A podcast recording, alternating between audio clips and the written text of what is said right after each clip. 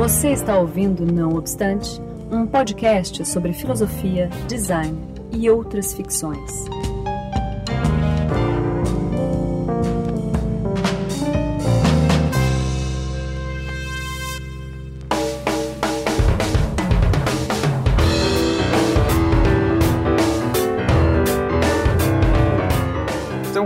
Começando mais um Não Obstante, finalmente voltamos aí. Eu tô aqui hoje com no meu nobre bacharel mestre Rafael Ancara. Olá, pessoal. Lá do Anticast, né? Foi capturado aí pela Isso. corja. Foi tragado. Né? Exatamente, pela corja dos filósofos aqui. E o meu companheiro de sempre aqui do Não Obstante, Daniel Portugal. Olá, gente. Neo Portugal, de, que vale dizer, né? Agora é funcionário público. não, funcionário ainda não. Quase funcionário Aprovado no concurso. Aprovado. Quem entrar aí na ESG, eu acho que a partir desse ano mesmo, vai ter aula com o Daniel. E recentemente doutor, né? É, em comunicação na ECA. Não, ECO. Na Eco, perdão. Eco é de, da USP, caralho. A Eco, Espiano, safado. Eco é a, é a escola de comunicação da FRJ. Não, é FRJ. Por que é Eco? É, escola de escola... comunicação. Ah, é, é que no, o, o, o, A da, da ECA é, é arte. Arte, é, na ECA não tem esse negócio de arte, não. não tem... Lá estuda mesmo, né? não tem essa frescura aí. Enfim, hoje... Tudo bem. Hoje o programa, inclusive, é sobre a tese do Daniel, né? As bestas dentro de nós, é, cujo subtítulo é Um estudo filosófico comunicacional sobre a representação de alteridades más no espaço subjetivo, é, sob orientação do Paulo Vaz. Isso aí, tem foi aprovado aí por uma banca de renome, incluindo aí o Jorge Lúcio de Campos, né? Que é da ESG também, ou não? Sim, sim. Ele, sim, sim. A banca é o Jorge Lúcio, teve o Azambuja, que também é da área de design na, na EBA. Uhum, é, na FRJ. Isso, né? na FRJ. E teve, obviamente, o, o, meu orientador presidindo. Teve minha orientadora do mestrado, que é a Rose de Melo ah, Rocha, Rose. da SPM uhum. de São Paulo. E um, um, professor da ECO, que é super antigo, ele orientou o meu orientador. E ele é um filósofo, assim, grande filósofo o nome dele é Márcio Tavares, também estava lá na banca. Legal. Então foi uma banca realmente excelente. Pois é, passou com prestígio aí, né? É, e, enfim, antes de a gente entrar, né, é bom comentar, aproveitando que o cara está aqui, ele não me deixa esquecer disso, né? Isso que esse programa só está indo ao ar, se é que está, é... graças ao Patreon do, Anti, do, do Anticast, tá Isso tá certo? Aí. O Patreon que está bancando todas as novas atividades do Anticast, inclusive Exatamente. o não obstante. Inclusive, e vamos ver, né, se com o tempo que a gente ainda não atingiu a meta necessária para fazer o não obstante semanal, né? Enfim, com uma periodicidade estável. Então. Isso, que é a de 6.500 dólares lá. A gente tá com atualmente 750 e poucos dólares. Então a gente Isso. não atingiu nem a primeira meta, que é 2 mil dólares. Então se uhum. você quer o não obstante semanal, ajuda Exatamente. aí, chama seus amigos. E... Ajuda lá. E a gente já tá fazendo esse, esse de agora e alguns próximos sem periodicidade aproveitando, né, a, digamos, o, o, o, que a gente já tem aí no, no Patreon, Isso. mas não é o suficiente, né? É, é que uh, o Não Obstante ele tem uma mecânica diferente do, do Anticast, né, que não, não somos nós que editamos, né? A gente tem um amigo, um grande amigo, o Felipe Aires, que edita o, Aqui coisa. tem edição de verdade. Né? Isso, né? aqui tem edição. tem um cara realmente por trás editando. E atualmente ele faz isso na camaradagem, assim. E, e a gente quer que seja um serviço remunerado para ele poder dedicar um tempo realmente a fazer isso. Então. Exatamente. Ou seja, não obstante, né, para ser um, um, podcast profissional, já tem uma edição profissional, já tem um conteúdo profissional, diferente do, do, do Anticast, né? Vamos derrubar aquela porcaria do Anticast. Sacanagem, vamos ficar é, puto. Mas então é isso, contribui lá. É, Daniel, vamos então falar aqui da, da sua tese.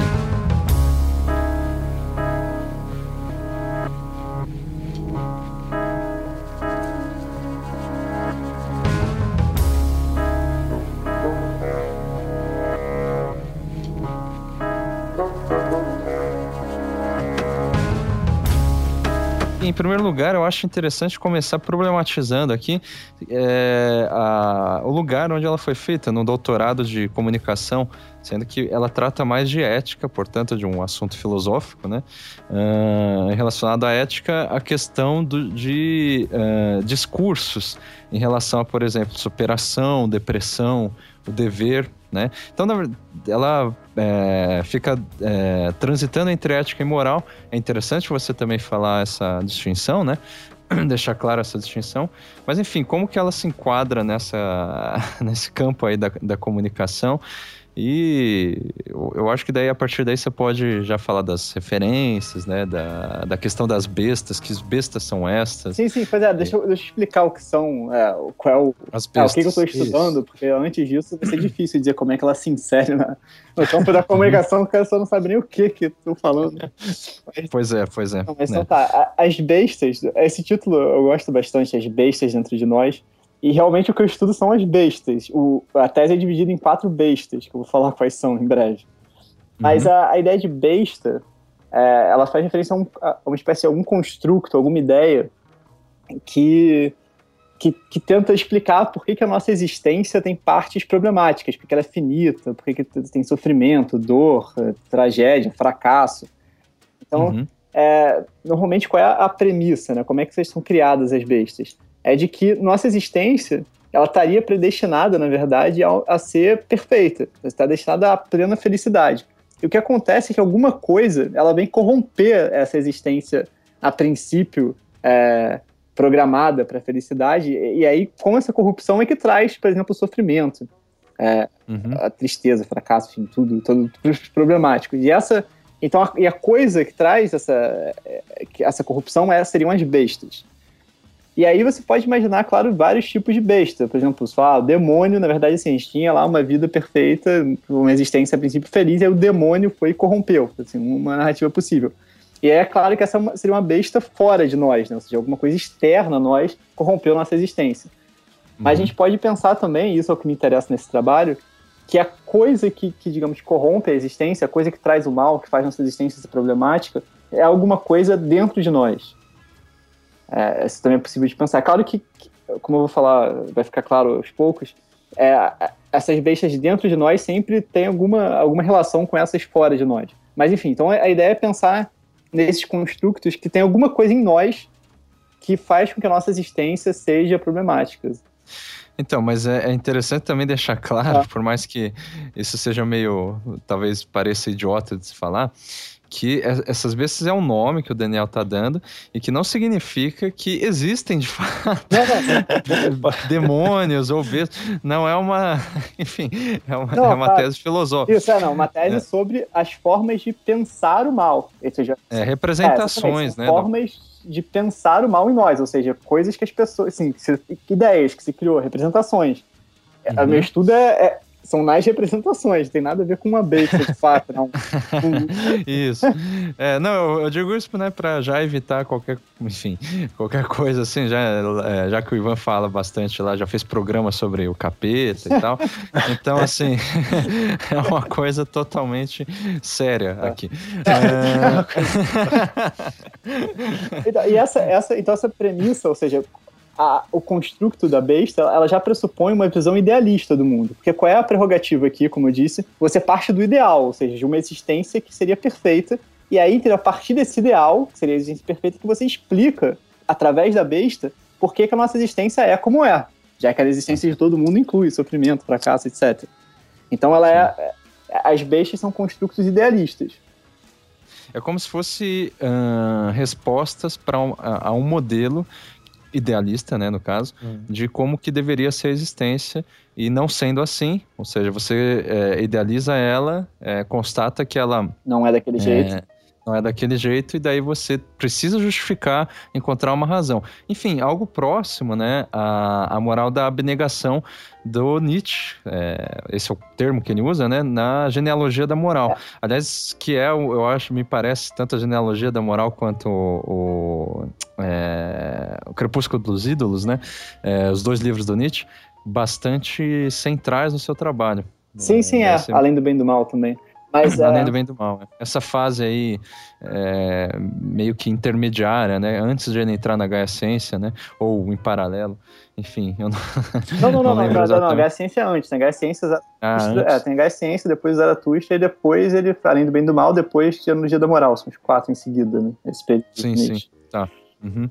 Então já é na fase final, né? É, não, mais, é, mais, ou, é, mais ou menos. Depois ele ainda vai escrever o Crepúsculo dos Ídolos, Etiomo, o Anticristo, etc.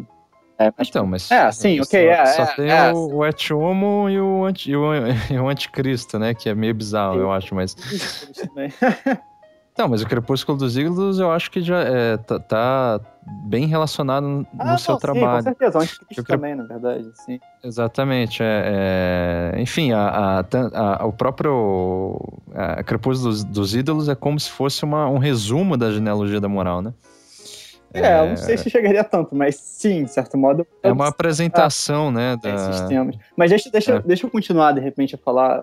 Porque essa sim, questão sim. do Nietzsche, da, da abnegação, ela realmente é, seria o Nietzsche falando sobre uma das bestas, daquelas quatro bestas que eu falei.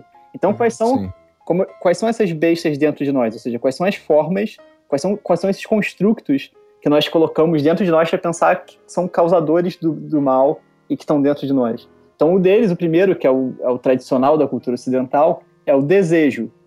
Ou seja, é, não qualquer desejo, né, mas os desejos do corpo, os desejos apetitivos. Essa ideia de que o desejo é uma parte incontrolável de você, os desejos da carne, como se queira chamar. E aí essa, essa parte, ela, ela, ela se contrapõe, é uma vontade dentro de você que se contrapõe à sua vontade verdadeira, que seria a vontade divina em você. Uhum. Então essa é, assim, o exemplo mais óbvio é, é, a narrativa cristã da queda, né? Ou seja, você teria uma, uma existência perfeita, que você, o seu corpo te obedeceria no paraíso, né, Adão e Eva. E aí o que acontece Sim. é que você tem o pecado original, e aí por conta do pecado original você tem a queda, e aí você vive nesse mundo, e aí a partir daí você tem uma existência imperfeita, em que o corpo não obedece mais é, a, a sua vontade totalmente. Você tem esse, esse esse fator corrupto em você, a matéria, entendeu? Que é o apetite. Então ele te, te leva para esse lado, ele te prende a É uma tentação, né? Por exemplo, as tentações, é, as tentações da é. carne, como se diz. Uhum. Então essa, essa seria a primeira besta. É, eu lembro que nesse capítulo, que é, enfim, eu, desculpa ficar interrompendo e tudo, mas é, é que o Daniel ele, ele separou a tese uma estrutura brilhante, eu achei, que é justamente bem simples, né? De cada capítulo ser uma besta, né? Exato. Então são, são, é, são quatro bestas, embora a última esteja relacionada. É. Ele vai falar adiante, né? Que é uma desbestialização. Mas enfim, é, nessa primeira besta, que ele chama de lobo, né, ele já vai explicar, eu acho um, um exemplo que ilustra bem o que ele está falando, que ele mesmo coloca ali. É o médico e o monstro. É o Mr. Hyde e o. É, o Dr. Jack é. e o Mr. Hyde. Exatamente. Que, enfim, também poderia é, atualmente assim ser comparado ao Hulk, o personagem da, dos quadrinhos ali, né? Que é bem o médico e o monstro, assim. É, que é justamente. Embora o Hulk Diga. tenha mais uma questão de fúria, assim, então ele não é tão ligado ao lobo, né? Que é essa ideia dos desejos. Sim. Ele estaria mais ligado, eu diria, ao, à última lá, o leão. Uhum, mas, é, isso mas... porque é pra para adolescente, né? é, é. Mas, é, a gente, enfim, no Médico e o Monstro, a gente sabe que o, o Mr. Hyde, que é o, o monstro, né? Ele se sente muito mais, assim... É uma é, narrativa romântica, né? Século XIX e tal, mas ele se sente muito mais é, alegre, por assim dizer, ou, enfim, é, satisfeito com os desejos sanados na forma de monstro. Enquanto no, no Dr. Jekyll, né? É, ele fica, digamos, suprimindo isso. A história fica em torno dessa supressão. E no final é suprimida totalmente, né? Essa. Não, essa... não é, assim, a história dele é a seguinte: é o Dr. Jekyll, é um médico que a princípio uhum. é, é, bom, assim, um cara bom, só que ele tem essa, esses prazeres ilícitos.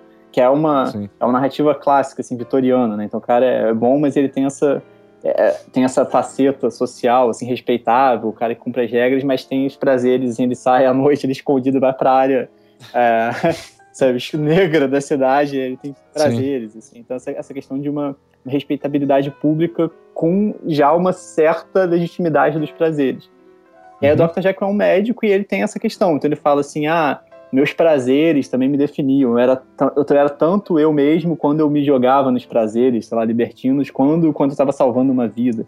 Então ele, na verdade, é um personagem que se vê dividido entre uhum. essas, uhum. essas duas partes da alma. De acordo com ele. Aí o que ele faz é que ele inventa uma poção que separa essas duas partes.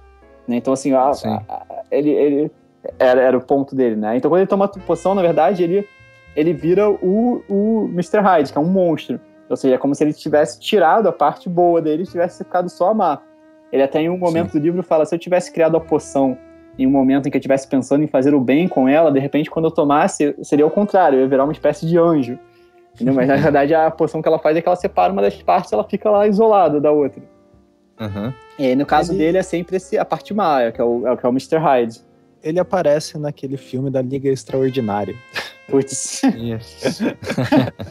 e, e, e é que dá pra ver bem essa questão da, da, é, da ilustra no vídeo essa questão da separação.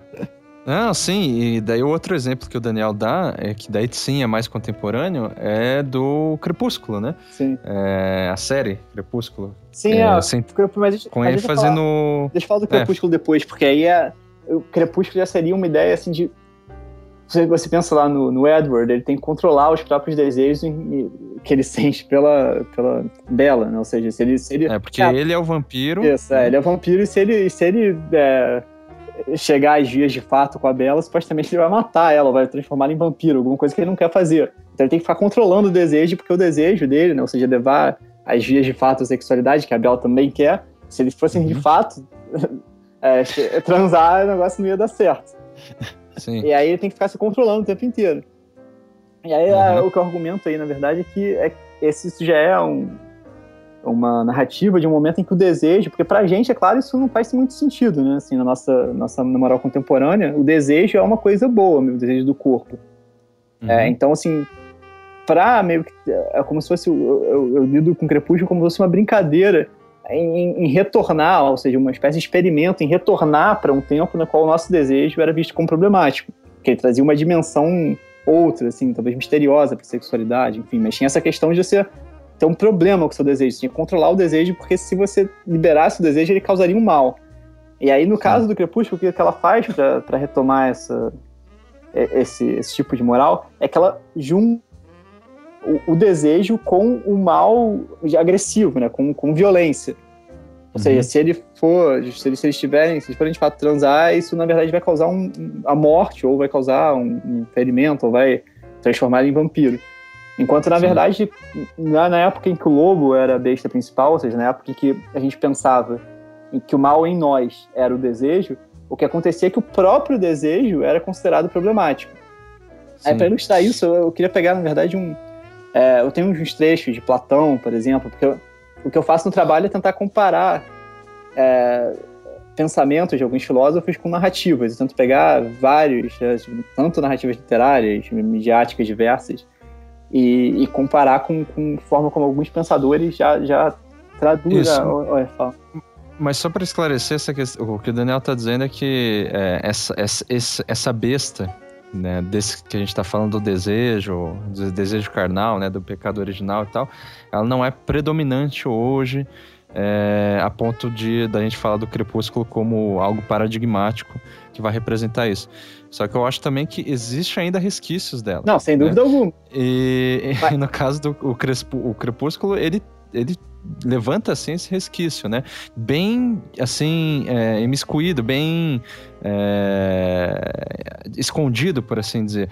Tanto é que, por exemplo, o, o a, a, família lá do Eduardo, né, de vampiros, ali, aquela tradição, é vegetariana, né? Uhum. Então, é, sim, então... então, é uma roupagem nova, né, é, no caso do, do vegetarianismo, de, de é, conter certos desejos literalmente pela carne, né? Carne humana, no caso, né? Enfim. Não, sem dúvida nenhuma. Claro que tem um resquício, mas o que eu tava só tentando dizer assim, esse para que ela seja considerada má, você tem que ter uma dimensão de violência, no sentido de você tem que uhum. causar mal ao outro. O desejo uhum. por si mesmo não, não é mais considerado mal, entendeu? Então essa, essa dimensão tem que ser misturada à outra. Ela, ela só pode ser problemática secundariamente, digamos. Atualmente, ah, é. Atualmente. Mas daí no, na narrativa do Crepúsculo, eles tem outros vampiros ali, outras tradições que são, de certa forma, diversas, né? Ou seja, quase inimigas da, da, do Edward Cullen ali, é, que são não vegetarianos, Sim. né? Então você vê que aí tem a representação má ainda. Aí ah, sim, claro, sim, sem dúvida nenhuma. Que da... do, descontrole, do que deixa a Exatamente. Desejo, né? É, isso aí não é permitido. Por mais que, e essa é a questão que, que você estava falando, atualmente a gente tem esse discurso predominante essa, é, de que os desejos carnais do corpo não são maus, né? Não são, enfim, é, que nem na época de Platão, ou de, principalmente de Santo Agostinho, né? Sim. E por aí vai. Enfim, prossiga. Não, pois é. Então, então assim, é, o que eu faço na tese de modo geral, eu pego alguns pensadores que propõem uma, uma ética ou uma moral, vou, vou explicar a diferença em breve, mas assim, propõe uma ética, que é o termo mais abrangente, uma proposta Sim. ética. E eu quero ver como essas propostas vão depois aparecendo é, em, em, textos, narrativas literárias, narrativas midiáticas. Então eu tento, eu tento fazer essa. mostrar como, como esses pensamentos se é, difundem na cultura. E aí e, e geram certas morais. Muitas vezes o que o pensador está propondo é diferente, né? Depois assim, ele vai propor uma parada e vai ser extremamente distorcido assim, nas representações, mas a gente pode encontrar um pouco um caminho de certas morais, um caminho sim, de, certos, de certas formas da, de encarar a parte de nós como mais ou não. Só um parênteses, Daniel, o, o Ankara acabou de cair, porque caiu a luz da, da casa dele. Enfim, só para avisar também o ouvinte, ele sumiu, de repente ele volta aí. Tá. Continuando. Ah, então, assim, eu vou pegar alguns, alguns trechos que, obviamente, ficam, vão ficar meio deslocados, mas são interessantes, de Platão, é, uhum. da carta de São Paulo aos Romanos, ou seja, da Bíblia, né? E, e, de Agostinho, de Santo Agostinho, que é um dos filósofos mais importantes do cristianismo, no século IV, mais ou menos, depois de Cristo, evidentemente. Então, primeiro, uhum. Platão. É, isso na República, tem um trecho da República. Na República ele propõe uma divisão né, da alma humana em três partes. Ele fala: a alma humana tem uma parte desejante, né, tem uma parte racional e tem uma parte que, que assim, é mais difícil de definir, que é o timos, né, o timos, uhum. que é traduzido como uma parte irascível, que se irrita, né, enfim. É a ira, né? É, que se irrita, mas também assim, tá ligado à ambição, a, a enfim, à vergonha, mas isso a gente fala depois dela. Mas Sim. aí a parte, quando ele tá falando da parte desejante, ele tá dialogando com, não lembro quem é o quem é o, o interlocutor de Sócrates nesse, nesse momento. Ele tá dialogando com alguém e aí ele fala assim: "Ah, mas o que que você tá falando, né? Que parte é essa, parte desejante?" Aí Sócrates fala assim: "É a parte animal e selvagem que saciada de comida e de bebida se agita e procura avançar e satisfazer os seus gostos. Nessas condições ela ousa fazer tudo, como se estivesse livre de toda vergonha e reflexão. Em uma palavra, não há insensatez nem impudor que ela passe adiante. Então você vê que esse é, é de fato mal em nós, né? É, é, é o centro da corrupção em nós. Algo que se filtrou Sim. na nossa psique. E, e, se não tivesse isso, você seria. Você poderia ter uma vida perfeitamente racional e tal. E, uh, e enfim, comedida, que seria o bem, né? Ali. Uhum. Isso é o, no Filebo, né? Não, esse, esse trecho que eu sei é da República. Ah, da República, tá. E, não. não, imagina. Aí, enfim, tem, aí tem um trecho na, na Carta de São Paulo aos Romanos que ele tá pensando justamente nessa, nesse conflito interior, ou seja, você tem você, você quer seguir a lei de Deus, no caso, ou o que você considera o bem, mas você também sente tentações, sente coisas em você que estão contrárias a essa lei, portanto seria um mal. Então ele fala assim, porque, segundo o homem interior, eu tenho prazer na lei de Deus, mas vejo nos meus membros outra lei que batalha contra a lei do meu entendimento e me prende debaixo da lei do pecado que está nos meus membros. Então, de novo, essa ideia de que, assim, é, o mal, na verdade, provém dessa, dessa coisa, que é a lei do pecado, a lei dos meus membros, entendeu? Tem essa coisa em nós, essa outra vontade, que, que é, é como o Agostinho vai dizer, é uma vontade corrompida, que se instala em nós e que nos impede de seguir o caminho do bem. E é isso que é o mal na nossa existência, por isso que a nossa existência é problemática. E aí Agostinho é o mais enfático de todos, né? Então ele, esses desejos apetitivos para ele, ele, ele chama de concupiscência. E ele fala assim: da lodosa concupiscência da minha carne e do borbulhar da juventude exalavam-se vapores que me nevoavam e ofuscavam o coração, a ponto de não se distinguir o amor sereno do prazer tenebroso.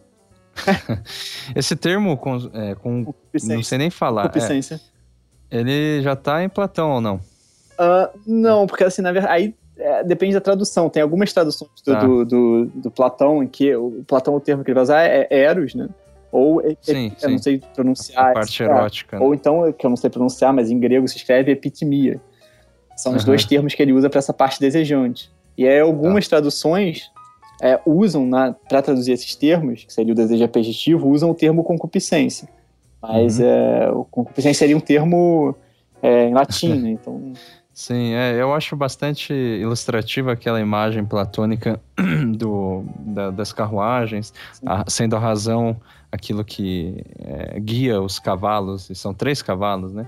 É, são dois cavalos, dois cavalos. Dois, é... dois, perdão. E a razão sendo a. Enfim, o, o, o, É, por aí. E uma delas é o Timós, né? Que é o. O Timo, sei lá que é o Corcel. a ira. É, é, o Corcel bonitão lá que sempre segue a razão mesmo quando ela deixa de lado a, as rédeas. Exatamente. É uma e... besta que é o desejo, que desvia a carruagem da alma, que supostamente Justo. a carruagem da alma ela estaria né, ali indicada, ela estaria é, já pronta para seguir o caminho do bem, que é lá o mundo inteligível. É... Sim, mas é justamente a besta, a besta é, justamente. É que diz que tenta desviar, cabe a, cabendo a razão enfim, dom, é, domar ela. E no caso do Agostinho, né, filósofo medieval e tal, é interessante que a história dele, ele, é um, ele era, um, digamos, é, um bom, é. bom vivan, é. Antes de né, é, é, ir pro, pro caminho clerical. Então, enfim, parece que quem leu as confissões dele sabe, né? é, esse, esse tinha... trecho que eu, que eu citei foi a das confissões. Das confissões, é que ele fala que ele tinha uma série de. Ele se entregava facilmente aos desejos e tal, e isso o afastava de Deus, né? então, a mesma lógica da carruagem, né? Sim.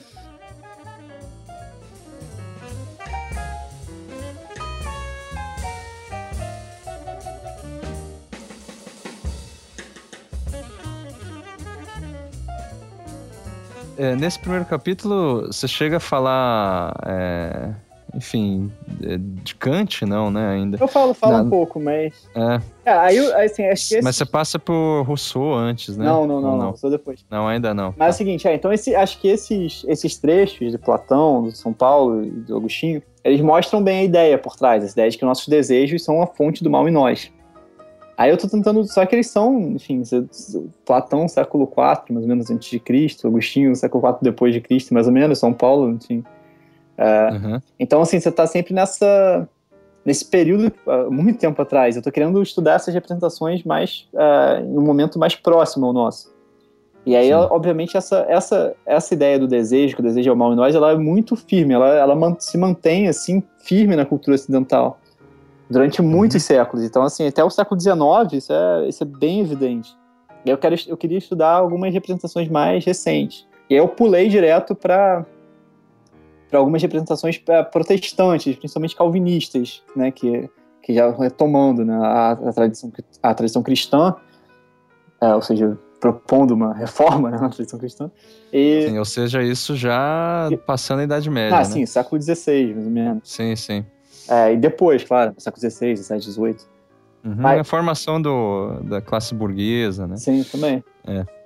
é uhum. E aí tem um, um, conto da, da Blixen, eu acho, da Karen Blixen, que é, chama Festa de Babette, que é um conto que eu usei também para mostrar ah, esse... Porque a, a, questão toda é que tem um, uma desconfiança muito grande com o prazer, né? O desejo, uhum. o desejo é aquilo que te leva para o caminho do prazer, do prazer do corpo, em oposição, seria nesse caso, em oposição a, verdadeiro bem, que seria o bem do, do espírito, seria a verdade, a, a vida controlada, etc. Então, Sim. nesse livro tem é uma história, contando brevemente, de uma cozinheira francesa que vai parar lá na Dinamarca, ela tem que fugir da França, e ela fica hospedada na casa de, de, duas filhas de um pastor que era assim o grande pastor da comunidade. E aí é, ela fica vivendo lá, ela, as irmãs acolhem essa, essa cozinheira francesa e, e, depois, então ela fica lá vivendo, não tem dinheiro, as irmãs vivem uma vida simples, tem essa reunião com a congregação do pastor. E aí um belo dia ela, a, a, essa cozinheira ganha na loteria. E aí uhum. as irmãs acham que ela vai voltar para a França, mas ela, ela sabendo que logo em seguida vai ser a comemoração do que seria o centenário da, do, do, do, do nascimento do pastor, o pastor está morto, evidentemente, mas seria uma comemoração de, uh, enfim, os anos dele, enfim, uma comemoração para dizer a, a, contribuição do pastor, como ele é importante à comunidade, etc. Então ela oferece fazer um jantar francês para elas, e aí como é uma coisa assim, um oferecimento, né, de, é, elas não têm, é, elas não conseguem negar e aceitam que a cozinheira faça, e aí ela vai fazer como ela quiser. E aí eles uhum. percebem, o, o, essa comunidade relacionada ao pastor, os membros da comunidade percebem que ela está fazendo um verdadeiro banquete francês. Então eles Sim. ficam com muito medo assim, da, da, da, da, do prazer, essa ideia de que você vai ser corrompido por esse prazer, vai servir um prato delicioso e isso você vai valorizar. É, eles valorizariam mais isso do que essa conexão espiritual. E eles ficam temerosos assim com, com essa possibilidade. E aí tem uma hora que um membro da comunidade faz um discurso, assim, falar a língua é um membro ferino que controla sua mente, entendeu? Nesse já... Ou seja, a, a, moral calvinista aí, né, ela é bem asceta, né? Ah, Ou seja... Nenhuma, é toda, essa, toda essa lógica eu tô chamando, é, essa tradição é uma tradição ascética, né? Ou seja, de que o prazer, uhum. é, o prazer e os desejos do corpo são um problema e na verdade você deveria controlá-los, eliminá-los, etc., para chegar ao bem que está em oposição a isso. Então, uma lógica uhum. cética, sem dúvida nenhuma. Porque a questão toda aqui é que a besta, ela normalmente é utilizada para sustentar uma moral. Porque afinal, se a uhum. besta, uhum. como eu disse no início, é o construto, que quer dizer assim, ah, a gente tá, a nossa existência era prevista para ser boa. E aí alguma coisa a corrompeu, então o que segue é assim, se essa coisa corrompeu, se você eliminar essa coisa, então você volta para a vida perfeita. Sim. Ou seja, você tem aí facilmente uma promessa de redenção é, mesmo que seja essa promessa, essa redenção, essa recompensa seja só no final, né? Como é de fato na, na moral, enfim, protestante sim, de sim, modo é, geral. Sim, não importa, mas o fato é, se você eliminar isso, você vai voltar à vida uhum. perfeita em algum momento. Assim, você, tem, você tem uma possibilidade de redenção. A ideia é sempre essa: a vida imperfeita, a vida finita, tal como a gente já conhece, não é a vida de fato. Ela é uma uhum. vida corrompida. E você teria uma possibilidade de eliminar a besta e voltar à vida perfeita. Ou seja, essa é a ideia da redenção. E aí você sempre uhum. tem sacerdotes que propõem essa redenção. Sim. É, deixa eu só fazer um parênteses de novo. O Ankara tá aí? Agora eu tô. Opa! Tinha caído a luz, né? Pois é, cortaram é... a luz. A gente falou mal do Ivan no começo. a, a, Dilma já ficou é. esperta. É... a gente ainda tá na, na, primeira besta, que é o lobo, sim, né? Sim, sim. O lobo que desvia a carruagem da alma de Platão. E, enfim, o lobo que tenta, tentava, né, o Agostinho antes dele ser, ser cristão e tudo mais. Uh, e o, o, o, Daniel tava falando da Babette, que é um romance lá daquela Blixton, né? Blixen.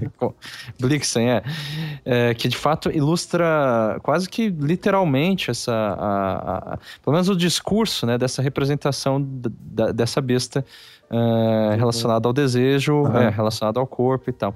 O que eu ia comentar, Daniel, é que tem. É, eu não sei se você concordaria, mas de uma maneira mais indireta, uh, em Flaubert, a Bovary, uhum. sabe? Ela também, de certa forma, está relacionado, pelo menos, a, essa, a esse ascetismo de esperar por algo melhor, já que a, a, a vida, ela tá, digamos, é, já distorcida, ela já está, enfim, é, traída, por assim dizer, de antemão. Uhum. Ela já está, é, como fala, corrompida, é o, essa é a palavra. E daí no final a gente sabe, a Bovary morre porque ela não consegue alcançar aquele amor platônico. Aí que começa a desviar um pouco dessa besta, mas seria uma contraposição a essa besta, né? O tal do amor platônico, o tal do, do romance, que ela passa a juventude inteira lendo todos esses romances, né? Daí a tradição romanesca e tal para ver como, é, como que é uma vida mais assim pura, com amor verdadeiro, genuíno, e não simplesmente essa esse, esse excesso da carne, do desejo e tudo mais. Sim, é, eu, não, eu não li, na verdade, o livro, obviamente eu sei a história, ah, tá. mas eu não li, então assim, seria difícil é, entrar em detalhes. Mas uhum. sim, me parece que é, você tem muitas derivações dessa ideia. E, a, e, uma derivação romântica é sim possível. Me parece que sim, pode sim. ser um exemplo. De novo, não consigo afirmar porque, embora eu saiba a história, eu não, eu não li, né? Então, assim, é, é aquela coisa meio de qualquer jeito. Mas é... é, mas é aquela ideia que ela protege o mundo ideal, né? Inclusive do marido, que ela é, é obrigada a casar, né? Quer dizer, foi um casamento combinado e tudo ela não consegue encontrar o príncipe, tudo, tudo ela, não, ela se sente sufocada no mundo dela e tal. Enfim. Bom, mas é, mas pode ser, assim, tem várias. É, a ideia é que, é que essas bestas, elas sempre. Elas vão se. É, aparecendo em diversas versões. Então é, é, difícil pegar todas, né? Essa é uma dificuldade que eu tive no trabalho. Você vai aparecendo outra e você pensa, pô, mas essa se encaixa? Você pensa, é, sim. Mas, uhum. mas já é, é que elas estão sempre misturadas com Isso, outras é, bestas. Outras né? bestas, com outras, de outras, aparecem de outras formas. E aí aparecem em, em, em, formas que você não. Assim, é, é, mais ou menos. Então é difícil. Não, é que eu, eu acho que essa tradição romântica, né? Enfim, da, principalmente do, relacionado ao romanesco mesmo, é, é aquilo que, de certa forma, destilou essa besta, que era, enfim, mais literal no, na época de Platão e Agostinho é, sob a forma de um discurso, enfim, romântico, que ainda é, carrega é, em ampla medida é, é reflexos. Sim, sim. Exatamente. Ah, sim. E outra, outra forma, na verdade, a forma que eu, que eu priorizo dizer de como ela sobrevive no mundo contemporâneo, é, uhum. acho que faz sentido, sim, você está falando, essa seria uma das formas. Mas a forma uhum. que eu priorizo é, é, a forma biológica, a ideia de que assim, nós temos em nós, digamos, nosso cérebro, um desejo já é, escrito, Sim. entendeu? E é esse desejo é que ele faz por exemplo, em livros, livros de autoajuda, assim, ah, porque, sei lá, homens fazem sexo, mulheres fazem amor, tá ligado? Assim.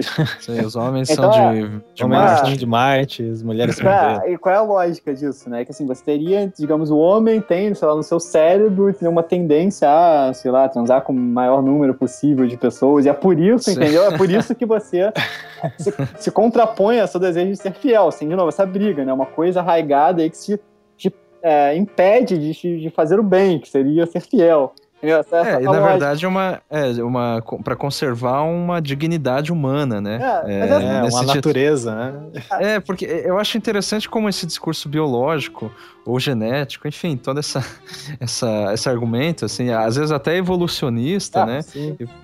É, hoje em dia é, é o, a, digamos, a moeda corrente, né? Sim, e sim, cada é. vez mais é, também debatida no campo da filosofia, pelo menos a, esse debate sobre o humanismo é gigante, assim, a gente comenta várias vezes sobre isso, né? O Sloterdijk, é, que a gente é, falou é, Isso, isso, na verdade, como, tem uma frase de Sloterdijk que é ótima, que é assim, a, hum. o evolucionismo reinseriu a herança, que é essa mesma, essa lógica, você pega, ela permite essa, essa explicação que era metafísica, ou seja, você tem o corpo, porque a ideia do lobo é a natureza humana. A natureza é problemática, e você tem algo além dela, que é a verdade, que é o bem. E aí essa Sim. coisa, a sua natureza, a sua carne, a sua a matéria em nós, ela nos impede de chegar a esse que é o mundo bom, que é o mundo transcendente. E a lógica uhum. aí é a mesma, mas você tem umas semelhanças. Porque a ideia é assim, a sua natureza, ou seja, o cérebro programado como, sei lá, um sua parte reptiliana do cérebro, que seja, entendeu? Ou, ou, sei lá, seus ancestrais, é, eles te, te, dão uma natureza que é a natureza contrária ao que você considera bom. Então, assim, você está programado para atrair.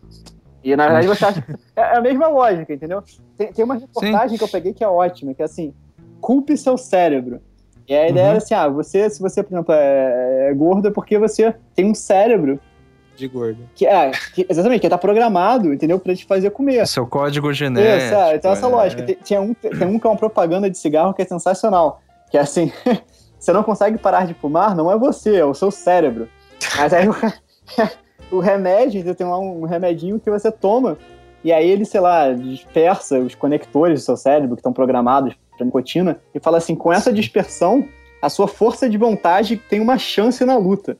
Que é a mesma lógica exata da lógica cristã da graça de Deus. Ou seja, a gente está, como ser humano decaído, imerso no pecado. E o que, que a graça de Deus faz? Ela permite que a sua vontade boa atinja a, a, meta, ou seja, é a mesma coisa, assim.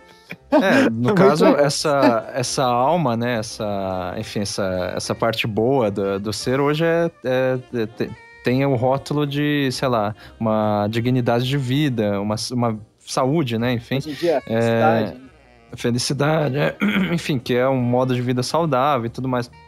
Ou seja, independente da verdade biológica, natural, científica que se há, é, que se tem, enfim, é, justificando, é sempre é, em favor de um modelo do que é a vida, sei lá, feliz, saudável e boa. É. Portanto, o mesmo esquema. Claro, exatamente né? o mesmo esquema. Então, é, é, tem, é, isso assim, já desde Darwin. Darwin tem uma. Ele tem uns cadernos, né? Que tem essas anotações dele, algumas sobre moral e tal. Aí tem uma frase do caderno M dele, que é, também é muito boa. que é assim, é, então o, o demônio é o nosso avô na forma de um babuíno.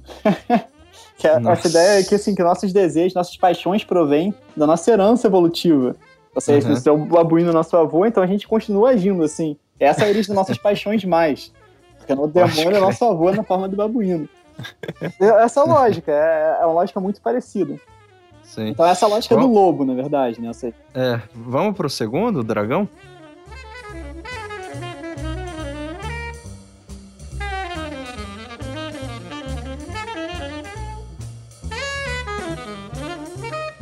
É, então, aí o segundo, a segunda besta, na verdade, ela é, ela é em grande parte uma, uma, uma inversão da primeira.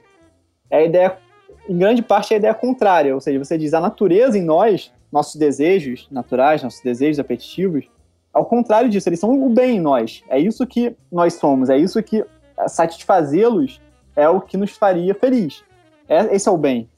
E, na verdade, uhum. o que é mal é o contrário, é aquilo que faz com que nós reprimamos nosso desejo. É a repressão social, aquilo que coloca em nós uma ideia de que nós deveríamos reprimir nossos desejos, esse que é o mal em nós. O mal em nós, seja... tanto é, é, é, a interiorização das regras sociais. São as regras sociais interiorizadas que colocam uma instância psíquica que é o mal. Por uhum. exemplo, o superego né, psicanalítico. É. o que eu ia perguntar é que, assim, de certa forma, essa segunda besta, o dragão, ela na verdade é a exteriorização da, da, da primeira. Ainda que seja interiorizada de novo, mas é, não sei se está entendendo o que eu estou falando. Tipo, se antes o problema era, enfim, o, um demônio, por, é, dentro, com relação aos nossos desejos e tal, é, agora nessa inversão que você descreveu, a besta ela se torna justamente o contrário, a, aquilo que era, digamos, o, o santo na, na moral anterior, isso, na besta anterior. É, então, ela é exterior, é exteriorizada, né? Não, mas o que, que é exteriorizada? Ah, o foco, uh, para onde você mira não, besta. Não, não acho que seja exteriorizado, porque a ideia é que é, é a regra moral interiorizada. Sim, não, tudo bem, mas ela vem de fora. É, mas a outra também vem de fora, de certo modo, porque a ideia aqui é que a carne, entendeu? Algo que, é, que, é, que vem se sobrepor a um verdadeiro espírito, por exemplo. Então, na, na, no caso platônico, certo? A alma decai e entra no corpo. Sim. Então, o corpo, ele é algo, de certo modo, externo também ao verdadeiro espírito. Também vem de fora, se for pensar. Então, todas as, todas as bestas têm essa conexão com o fora. A besta uhum. dentro de nós é sempre parte ou ligada a, a bestas externas.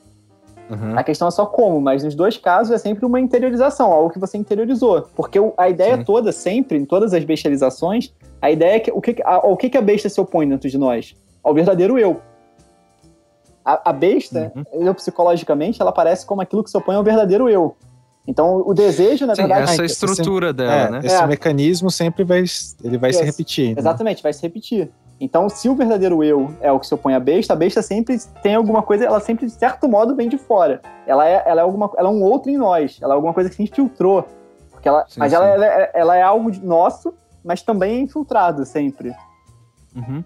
É, a mesma natureza é. É, é, que no caso do, do, do, do dragão, o fator externo é, ele um aparece mais, mais acentuado. Ok, ok, verdade. É, é porque tá. É, daí, assim, você, se enxerga, digamos, uma repressão digamos não, né? Literalmente, uma repressão social, Isso. seja por parte de um, de, um, de um nível macro, assim, de um nível maior, é, não individual, enfim, é, que reprime essa o verdadeiro eu que no caso agora é transferido para aquilo que era o mal, né? Isso. Aquilo que é, enfim. Exatamente. Essa é a lógica do negócio. Então, é. aí ao longo da. O que eu vou mostrando, porque a questão toda é assim: você tem, por volta do século XIX, é, alguns pensadores que vão questionar essa ideia, essa, essa moral tradicional, que é a moral da abnegação, né? a moral de que você deveria deixar de lado seus desejos para atingir algo transcendental. E aí, uhum. pensadores que questionam isso são, acho que os dois principais seriam Nietzsche e Freud, Nietzsche assim, no final do século XIX e início do século XX.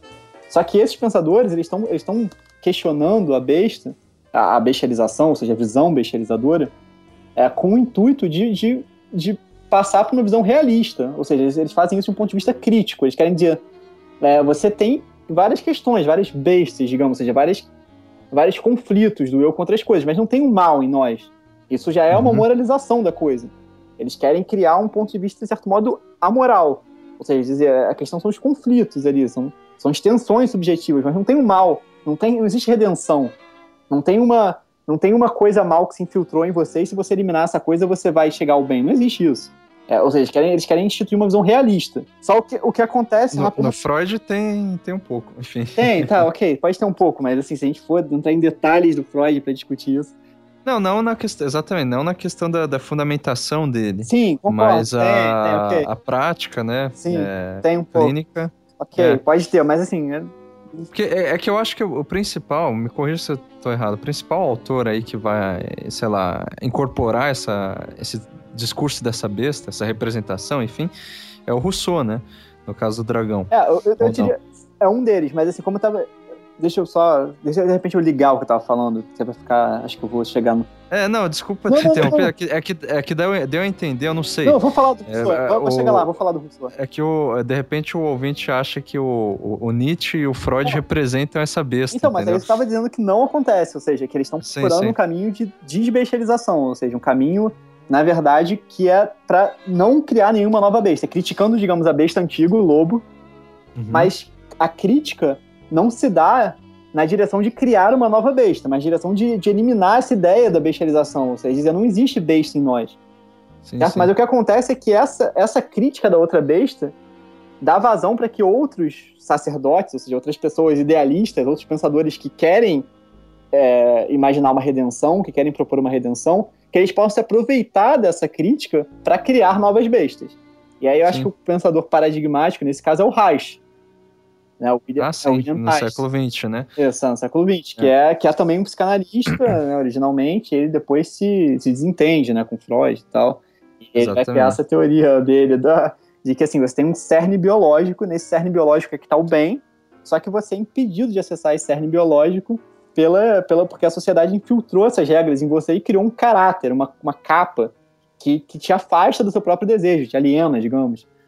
E aí Isso. seria rompendo essa caixa que você chegaria ao bem, ou seja, libere seus desejos, né? liberação sexual.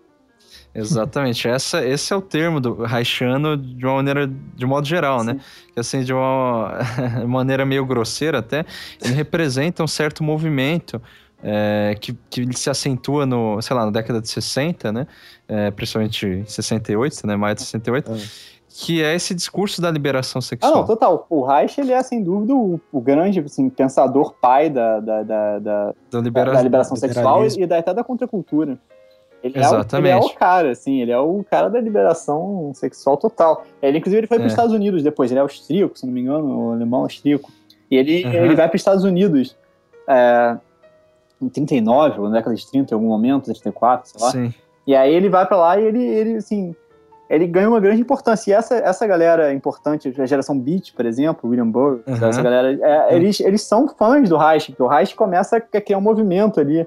E, e, em maio de 68, por exemplo, nas faculdades alemães, francesas, o pessoal pegava livro do Reich e tacava na polícia, assim. E... Sim, sim. Então sim. o Reich é o cara da contracultura, ele é, ele é, é, é igual o cara aqui no Brasil, é, pega o livro. o Olavo de Carvalho. Né? É, eu tenho cultura, porra. É, só que, só que é o contrário. É. Então, mas o lance é que o que o Daniel estava falando é que, por exemplo, o, o Nietzsche e o, e o Freud, eles fazem essa crítica que dá abertura ao Reich, no caso, o Reich ele pega assim, ele se baseia inicialmente no freudismo, né? Ou seja, no, na psicanálise criada no fundamento é, freudiano. Uhum. E a partir desse fundamento que ele vai lá e é, é, cria um inimigo imaginário novo. Isso, exatamente. Aí, para criar esse é. imaginário novo, ele vai procurar outras duas fontes idealistas que ele recupera. Uma delas é Rousseau, sem dúvida, e a outra Marx. Uhum.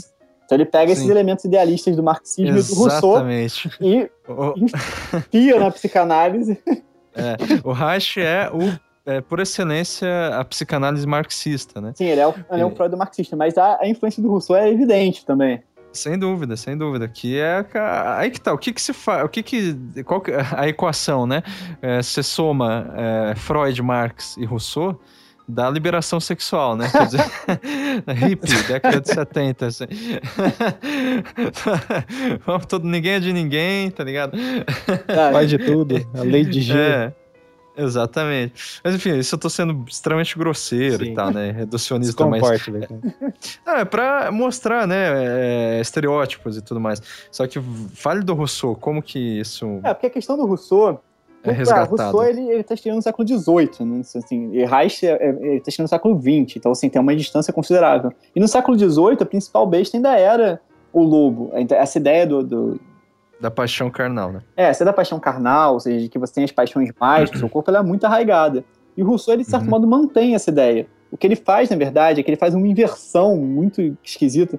Que, assim, a, a ideia cristã por excelência é a seguinte: você tem uma natureza má, certo? Ou seja, você tem, primeiro, uma, uma, uma vida no paraíso, que seria com a natureza boa, e aí você tem a queda, o, o pecado original, e aí, com isso, quando a natureza nesse mundo, a sua natureza, a natureza humana nesse mundo já é má, já inclui os desejos mais.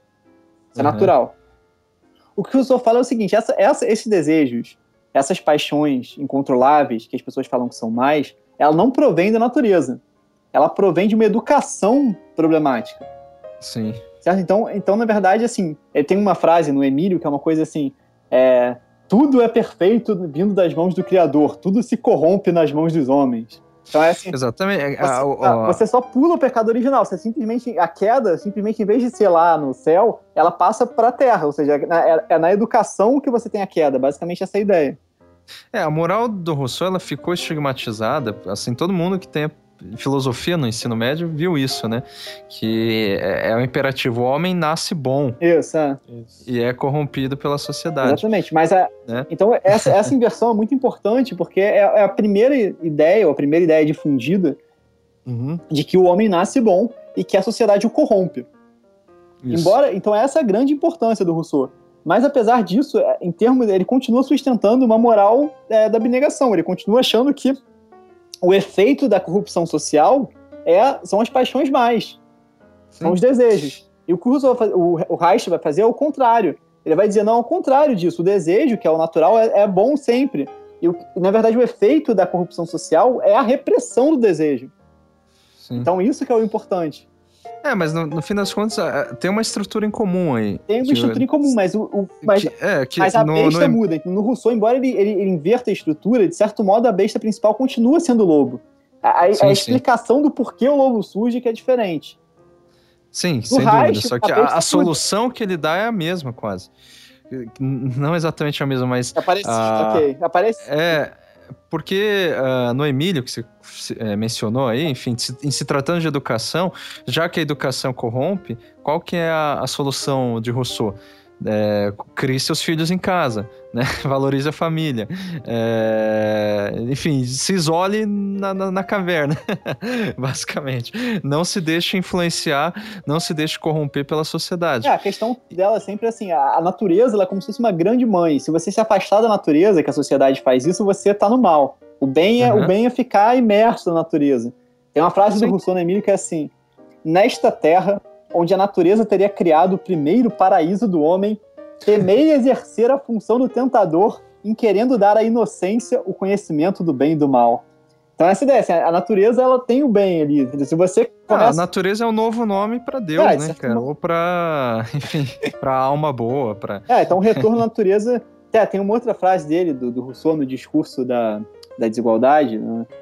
que uhum. é uma coisa assim, ah, a natureza é, é se, sei lá, é, é ciosa do direito de de controlar seus, seus animais. Então, o homem que saiu da natureza só se dá mal, uma coisa meio assim, entendeu? Consciosa é do direito de, de, de que as coisas aconteçam de acordo com a sua ordem. Sim, então é isso, se afastou da natureza, fudeu, é o mal. Uhum. E a, o Reich tem uma frase boa também, que eu, eu peguei algumas frases aqui. Que ele fala assim: aí o Reich ele tá ligando a, a, ideia de revolução marxista com essa ideia de retorno à natureza. Né? Ou seja, a revolução, uhum. na verdade, é a revolução psicológica, você tem que romper com, com aquilo que a sociedade infiltrou em você, que é o mal, e retornar à, à sua natureza, que ele chama de cerne biológico. Então ele diz: tudo que é uhum. autenticamente revolucionário, que para ele é a mesma coisa que tudo que é autenticamente bom, toda Sim. autêntica arte e ciência provém do cerne biológico natural do homem. Então, assim, é peremptório é. o negócio. Não, a solução, por isso que eu falo, é parecida com a do Rousseau, né? É, Inclusive, na recorrência da natureza, embora seja uma natureza biológica agora, enfim, é. mas. e não uma natureza selvagem e tudo mais. Só que dá quase na mesma. E esse discurso, ele também ainda é muito presente, embora sim, não sim. predominante. Sim, é né? muito presente, é... sem dúvida. Esse é mais que o do Lobo, eu acho, sem dúvida. Exato. Então, é interessante que o Daniel ele segue uma progressão. Em que sentido? É, a, a, o lobo, a primeira besta, ela não é, é a menos predominante hoje, só que ainda tem recorrência, né? Uh, o dragão é um pouco mais predominante, mas também ainda não é o predominante. Mas você vê que, assim, é, talvez tenha sido, por, é, daí o Daniel, me, enfim, não sei se ele concorda, justamente lá na, em 1968. Ah, sim, sim, sim. Né? É, enfim, no final do século XX, na metade do século XX em diante. Aí agora tem, né, é, começou a, a, a, se criar outro, que ele já vai falar que é o cão. Agora, é interessante como o, essa moral do dragão, no final do, da, desse capítulo, né, é, você relaciona ao consumo, né? Ou seja, como que o consumo, ou mais diretamente, na verdade, os discursos publicitários é, incorporaram essa essa besta para inclusive vender coisas, né? Sim. Enfim, para veicular novas mensagens. É, incorporaram a, o marxismo haitiano. Né? total, total. Na, em algumas peças. Você lembra de alguma, não?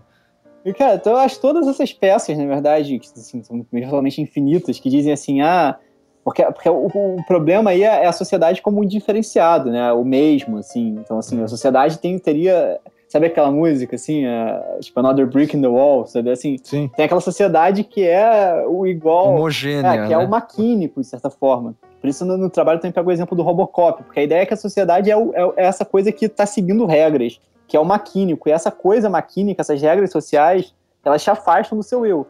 Então, no caso do uhum. Robocop, assim, obviamente é uma máquina nesse caso, né? Mas só para fazer essa conexão. Então, eu tô pensando a máquina nesse caso como o social maquínico, as regras. Sim. É a representação, né? É, seria, é, seria exatamente uma, uma forma metafórica de representar as regras sociais. E aí ele, uhum. ele tem essa, esse conflito, né, o tempo todo, Robocop, da, da, de uma vontade maquínica, que foi lá colocada na máquina nele, e a vontade Programado. humana, né? Então tem umas é. cenas, assim, tem uma cena, por exemplo, nos filmes, que tem uma refilmagem atual no Robocop, mas tem nos dois filmes uma cena em que ele tenta matar um cara que, tá, que ele tá programado para não matar. E Sim, aí é um conflito, assim, a... É diretiva, né? E ele tentando ah, mexer. Exatamente, ele tentando mexer a mão. Aí no primeiro filme, era uma parada mais bizarra, que era assim, não podia matar porque o cara era, sei lá, o diretor da empresa que Isso. programou. Aí o outro cara fala assim, ah, tá demitido, entendeu? Aí ele, pá, tira, porque o mais É, desaparece. É.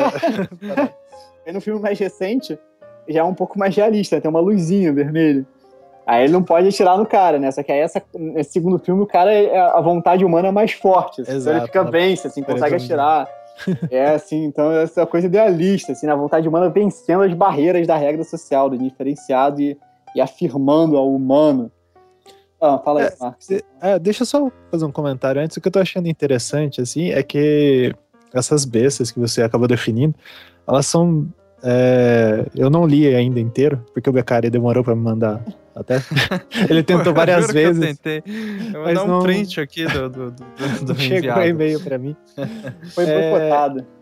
É... Cara, é interessante para debater vários assuntos que estão muito em voga, assim, por exemplo, que a questão do parto, assim, tipo, que muita gente vai falar que parto natural é, é, é o esquema, e depois é, outras pessoas vão falar, pô, mas é, muitas pessoas morriam no parto natural. Enfim, toda essa discussão eu acho que é, é muito Sem interessante para como Sem análise, assim. É muito bacana. A, a, cara, eu nunca vi uma defesa do de quem é contra o parto, enfim. É... Contra, ah, não. Contra o parto, é. ótimo. Contra o parto. Acho que todo mundo é a favor do parto. Contra, é, contra o, o caralho. O parto natural?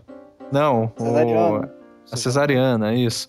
Que não, não tenha esse fundo. E eu já colocaria mais lenha na fogueira, dizendo assim que quando se trata de aborto, é, a, também você vê esse mesmo argumento né, é, em favor de alguma natureza que nos é represada. É, né? então, é justamente isso. É, você percebe ali na, na, nessas proposições do Daniel que, tipo, pô, quanto isso tá próximo dos debates que a gente tem hoje em dia. Sem né? dúvida. É, o que eu ia perguntar, Daniel, é, para não ficar no aborto, senão eu não paro de falar de é, aborto. É, de fato. é. Mas é. Assim, embora você não tenha mencionado nada disso nesse capítulo, enfim, nem na sua tese inteira, é, me parece que esse dragão, né, essa besta aí da. É, enfim, da repressão, ela está presente de alguma forma no discurso do Adorno e da ah, é, indústria cultural, ah, enfim, né, da escola de... que é justamente essa a noção, principalmente de Adorno, né, que é sem saída, é, Horkheimer também, né, de certa forma. Que é assim, não tem para onde ir porque é, é, sempre assim. Então me parece, inclusive, que a, a, a, indústria cultural, ou enfim, essa teoria do, do Adorno, é, é, é uma versão refinada dessa besta. Não, total. É, refinada em relação ao, ao, ao Reich, por mais que tenha vindo antes, não, né? Não, não, não, não, Reich é antes. Não, é, o Reich é depois. Não, claro que não, cara. O Reich é antes. O Reich é década de, de 30, mais ou menos. É, é mais ou menos bem, junto, só que né? vai adquirir. É, é isso, junto, vai adquirir, junto, tá, okay. vai adquirir é, repercussão posteriormente, né? Sim, sim, mas digo, é. o, é, o Adorno é junto, mais ou menos, na mesma época. Mas o. Sim, sim. Eu tava pensando na escola de Frankfurt, tem um caso que é mais claro, que é o do Marcuse, que tem o Eros e Civilização. Esse Sem sim é dúvida. é depois da, da psicologia das massas do, de massas do fascismo do Reich. Então, Bem lembrado. Então o Marcuse, né? o Marcuse e o Eric Fromm, são dois caras também da escola de Frankfurt, são os caras que eu acho mais próximos dessa linha.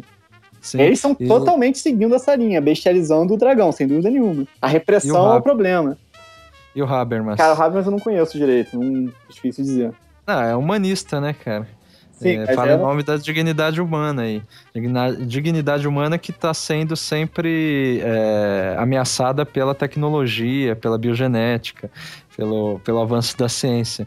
Essa é a grande mensagem moral do, do Habermas. Mas enfim. Não, não, só, só porque assim, é importante diferenciar essa questão de tentar é, valorizar um humanismo, que é um humanismo como se assim, já tivesse um bem natural em nós. Porque você pode valorizar uhum. o humanismo de uma maneira mais, sei lá, heideggeriana, por exemplo, que me parece muito mais razoável. Aí você não cria essa besta.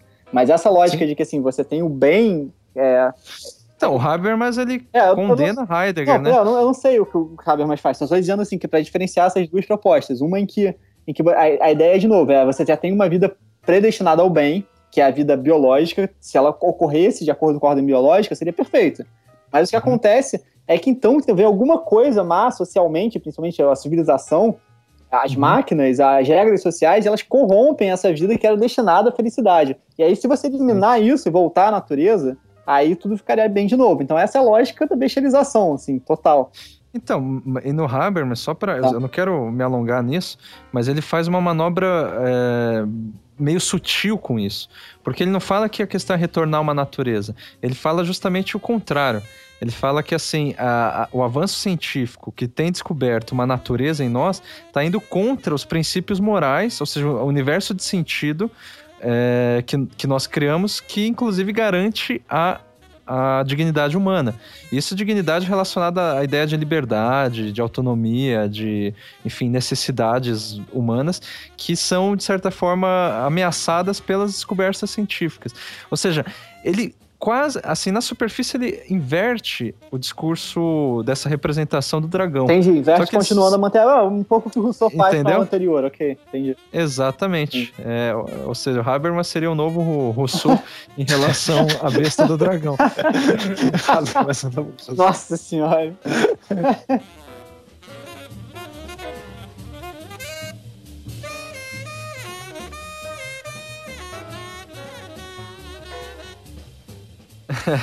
Mas enfim, vamos pro quarto capítulo, a terceira besta, ou não? Vamos, vamos. Antes, assim, tem uma, tem uma máxima é, vitoriana, que uhum. acho que, assim, exemplificamente, o, o, a ideia, assim, a, a máxima vitoriana que, a princípio, é, é, é, é uma, uma, máxima cética, ou seja, que tá, tá bestializando o logo, a princípio. Que essa lógica, assim, se uma coisa que em inglês é if it feels good, it must be bad. Ou seja, se esse negócio dá prazer, se, se você sente bem é com a coisa, deve ser malvado, deve ser mal. Ou seja, desconfia do prazer. Então é uma máxima vitoriana. E aí, assim, uhum. tem, um, tem um filme meio erótico da, da Alice, Alice do País de Maravilhas erótico, tem, assim, uma cena em que, assim, ela, ela sai do lago, entendeu? Aí as pessoas começam lá a acariciá-la e tal. Aí ela fala assim. É aquela ah, versão erótica é, mesmo, né, é. de Alice. Sei, aí ela fala assim, ah não, e tal, isso, isso é estranho, entendeu? Aí fala assim, ah, mas isso não, não tá. Não, não é prazeroso. Não, ou seja, não, é, it doesn't feel good. Aí ela fala assim, ah, é tipo assim, ela repete essa máxima, né? Ah, prazeroso, mas se é prazeroso, deve ser mal. Aí tem, um, tem uma espécie de caricatura de sábio, assim, o cara fala, não, nada disso. Ao contrário, aprenda a confiar nos seus sentidos. Se o negócio é prazeroso, deve ser bom. em inglês ele fala assim, if it feels good, it must be good. Entendeu? Ela é essa nova máxima, que é a máxima do dragão, que é a máxima Exato. da pasteurizzação do dragão, ou seja, a máxima Perfeito. de que assim, o seu prazer, o seu corpo é bom e assim, você aprendeu o negócio errado e é isso que te causa mal. Perfeito. Essa é a transição, ah, né? É a, transição. é a, representação da transição, essa, né? Essa é perfeita mesmo. Pois é. Agora, indo pro terceiro então, demônio, que é o. Demônio não, esse. besta, enfim que é o cão. A terceira eu, de nós. Ah. Isso, eu diria, assim, para antes de você, inclusive, explicar, Daniel, que eu acho que, na minha opinião, é, essa, essa besta é a grande contribuição, primeiro porque, do seu trabalho, né? Primeiro porque é, foi muito preciso em dizer que essa sim é a besta mais predominante atualmente. E, e, a crítica é muito, enfim, é, rigorosa da mesma forma, assim.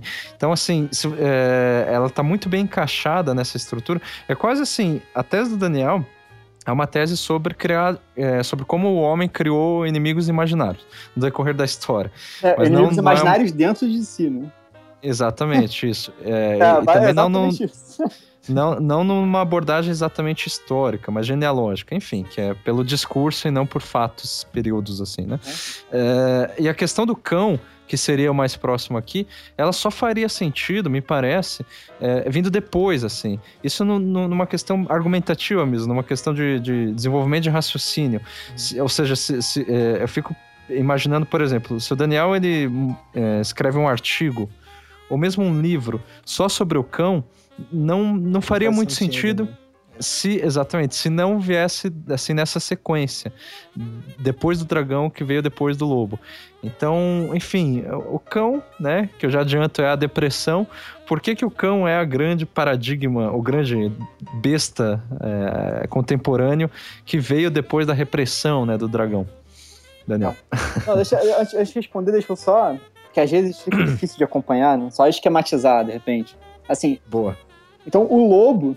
Porque qual é a questão? O lobo seriam os desejos, mas como a gente viu, não é qualquer desejo, porque hoje a gente pode pensar o desejo como bom. Então a, ideia de besta, ela sempre inclui, sempre mistura uma é, um, um, pensamento, uma ideia psicológica, um construto psicológico, que é a ideia de uma parte da nossa mente, ou parte de nós, e um construto moral. Ela sempre mistura essas duas coisas. Então, assim, no caso do, do, do lobo, é, o lobo, a besta, o que é a besta? O que é o mal em nós? É o desejo na medida em que ele é visto como vício, como algo que, que nos controla, como algo que vem da, da matéria, etc. O que, que é o, uhum. o, dragão? Também não é apenas a, as regras sociais, porque as regras sociais podem ser vistas como boas.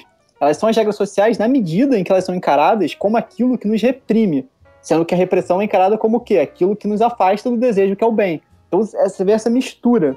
Ou seja, no caso do, do, do dragão, você tem que pensar nessa instância psíquica, que seria o superego, por exemplo, que é alguma coisa dentro de nós que afasta, ou seja, ela é má. Uhum. Não para Freud, né? Mas no caso do, do bestializador do dragão. Porque ela nos afasta do desejo que seria o bem. Então, no caso do cão, de novo, é a depressão, na medida em que ela é encarada como uma doença. Ou seja, você tá triste hoje, está lá meio mal, não tá. Você tá doente, porque você. A, a ideia aqui é que o que, que é o bem? É você procurar a felicidade e aí, se você procurar a felicidade e nada impedir, isso já é. A ideia é que isso já é o bem. Na verdade, o bem já está dado nesse mundo. Esse mundo já seria perfeito. O que acontece é que algumas coisas, né, como, sei lá, a doença, nos impedem de, de, realmente aproveitar a vida. Uhum. Ah, por isso toda essa lógica de, sei lá, ciência do bem-estar. Não, esse esquema, é, exatamente, que o Daniel acabou de expor, ele é extremamente importante. Principalmente porque, assim, uma evidência de que esse, essa besta seja predominante hoje é a, a, o grau de polêmica de, é, de, considerar simplesmente que seja uma besta. Ah, sim.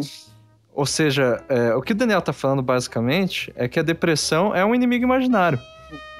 É, mas, mas é importante entender que não é a depressão, não significa que a pessoa que está deprimida não esteja de fato triste.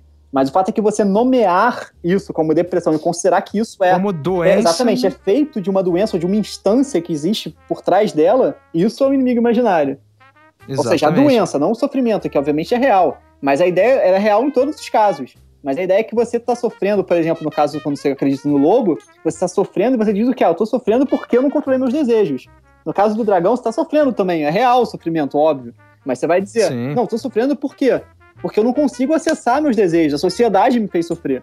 E nesse caso aqui, o que, que é? Você está sofrendo também, obviamente, de maneira real. Mas aí o que, que você fala do sofrimento? Você fala, não, eu estou sofrendo porque é uma doença não me afetou. Exatamente. É. E aí... Ou seja, não é culpa sua. Não, em nenhum né? caso. A besta, ela, ela, é, essa é a prerrogativa Isso. das bestas. Mas, em nenhum sim, caso é culpa sua.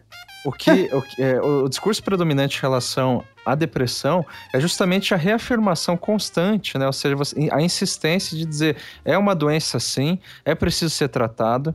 É, é assim, reconheça, se, né? Reconheça. É, reconheça em primeiro lugar, é, não se sinta culpado por isso. Hum e, portanto, vá se tratar. Isso, mas já, né? então, essa, essa, porque essa é a lógica, na verdade, essa é a lógica sacerdotal em todos os casos. É, isso uhum. tem que explicar também, isso é um ponto importante do trabalho. Que a ideia, a ideia da besta está sempre ligada a, a, certas figuras que, que têm interesse, de certa maneira, em que você acredite nessas bestas. Porque se você acreditar nelas, você vai seguir a moral que esses sacerdotes representam. Então, se você acredita, por exemplo, no lobo, você segue, digamos, o padre.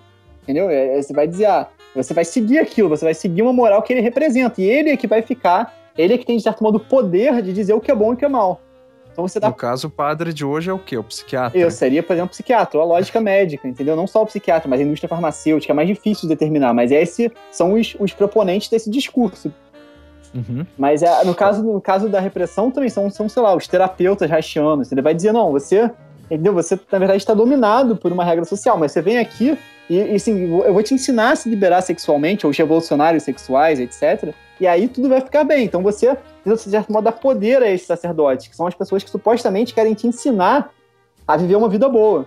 Eles, eles curar, têm a verdade, né? entendeu? Têm, exatamente, eles têm a verdade, eles vão te curar. Se você, uhum. se você, então eles têm que oferecer a redenção. Isso é o que Nietzsche chama de poder pastoral. Né? Ele é poder, poder sacerdotal no Nietzsche. Sacerdotal, o, é. o Foucault, que é pastoral, mas enfim. É, Então é essa lógica do poder sacerdotal. É, o, o, que eu acho interessante nesse capítulo em específico, embora eu não sei se eu já estou atropelando aqui, Daniel, mas a, a questão é, eu achei muito, enfim, na, é, é polêmico e crítico quando se aponta é, a questão de que, por exemplo, as propagandas de antidepressivos e de remédios é, tarja, sei lá, pesada em geral, né? é, são, pro, são proibidas. Então você não pode veicular a propaganda, por exemplo, na TV, que eu saiba nem no. Isso em vários países, né? Não em todos. É, nos Estados Unidos você pode fazer propaganda direta. É, é mas, é, mas aqui não. né? de, no Brasil é, não. Desses medicamentos, tipo tarja preta, eu acho que não é permitido. Lá pode Putz, tem um, uma divisão entre os é, desses, por exemplo, Benegripe. Não, não, é, você... você pode ir pro Prozac, por exemplo. Prozac tem propaganda direta para o consumidor. Né? Ah, entendi. isso, é, mas, mas, no Brasil é extremamente regulado isso. É, nos Estados né? Unidos também é, é regulado, só que isso é permitido. Então, mas a, aqui você não você sim, só sim, pode a, é, fazer propaganda de remédio sem tarja alguma, que você não precisa de prescrição médica, tá certo? Isso. É, aqui, tudo que precisa de prescrição médica não deve ser veiculado, enfim, como uma espécie de, é, eu imagino, né, contenção da indústria farmacêutica para ficar, enfim, dando, é, é, vendendo a, a torta e a direita. Só que o que acontece é que em algum momento lá, eu não lembro exatamente qual, o Daniel ele coloca lá que é, em, algum, em alguma fonte que ele viu, não sei, daí você, uhum. explica é, as contas declaradas de uma das empresas ali de, de Prozac. É, era, era, o relatório de Marx do Lexapro, se não me engano, de 2003. Depois eu... Isso. E, e o relatório é, é, acusava ali que a, assim boa parte do dinheiro era para marketing. Não, não, não é isso. Boa é. parte, não, não era boa parte. A questão é que o orçamento de marketing ele previa, por exemplo, acho que 32 ou 33 milhões de dólares. Isso de um, um medicamento só, o Lexapro para pagar almoço para médico. Então, assim. Então, exatamente. É, essa ele, é a questão. É que daí é entra na, na indústria, é na questão da indústria do lobby, né? É, total. Porque lá, lá nos Estados Unidos é bem ferrinho. Não, é então, mas é marketing de qualquer forma, sim, sim, só sim. que você lida com marketing que é proibido, digamos, nas formas mais é, amplas, né, de massa, é, de TV e tudo mais, e daí você direciona esse marketing, porque é preciso ter marketing. Não, claro, e essa, né? isso é fichinha, assim, porque tem várias questões, são caras financiam, sei lá, um grupo é, de de pacientes, entendeu? que tá, supostamente são de, que querem lutar por uma doença, aí uma, uma empresa farmacêutica financia, entendeu? E aí, se ela filma, entendeu? Eles no, no movimento, e aí o movimento pode ser veiculado, entendeu? É uma coisa bizarra.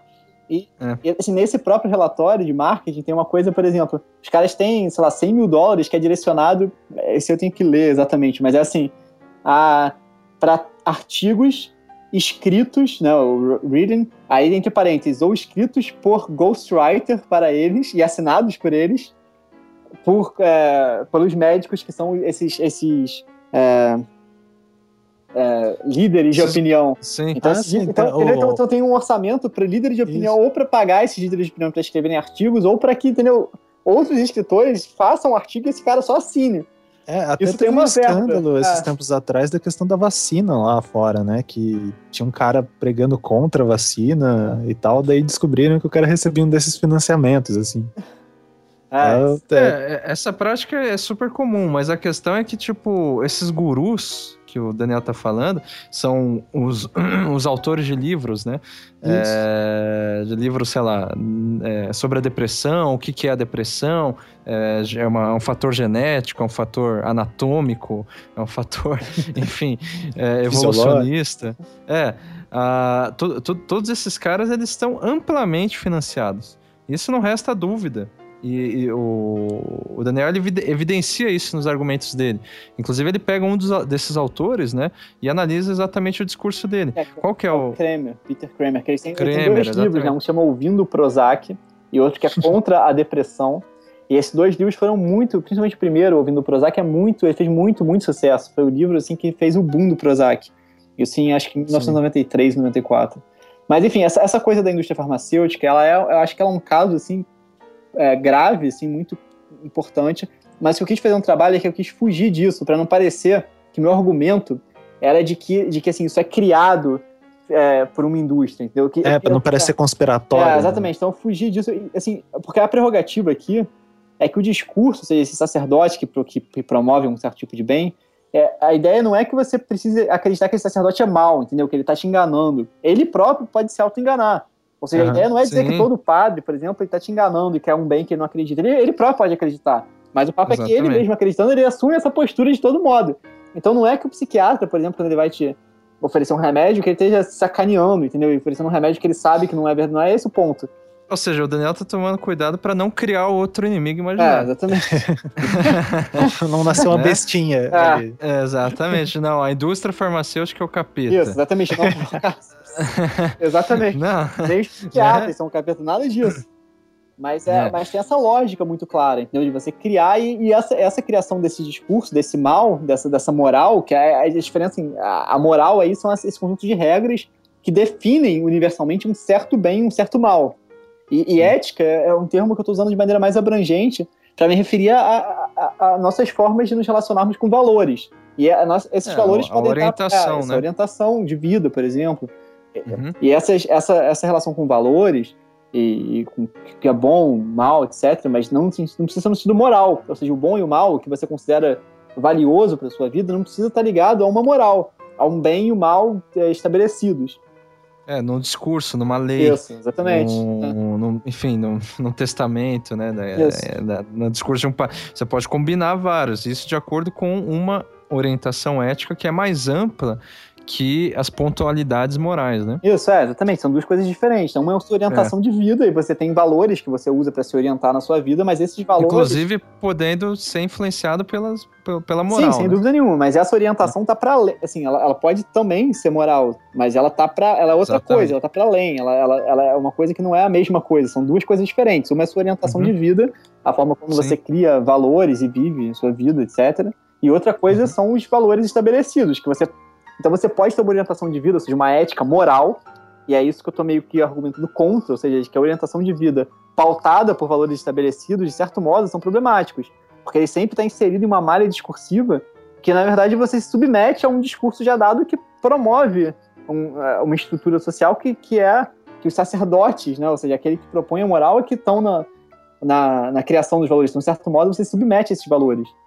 E outra, uma maneira não criativa, uma maneira não criativa, digamos, de lidar com os valores. Uma maneira pouco autônoma, né, de não de, de negar a sua potência criativa, a sua potência ética de viver uma vida, de certo modo, singular, ou, ou não se singular no sentido de que ela me diferenciar de todo mundo, mas uma vida é, autônoma, de certa. Eu acho que a questão que o Daniel defende, no fim das contas, aí, é, nesse trabalho, é que, assim, a, a, essa orientação ética que, que você está falando, ela tem um é, uma evidente é, ênfase, uma evidente ênfase na numa, no cuidar, numa formação de si, Isso, quase como se fosse uma uma criação da vida como obra de arte, Isso. no caso do, do Nietzsche? Isso. né?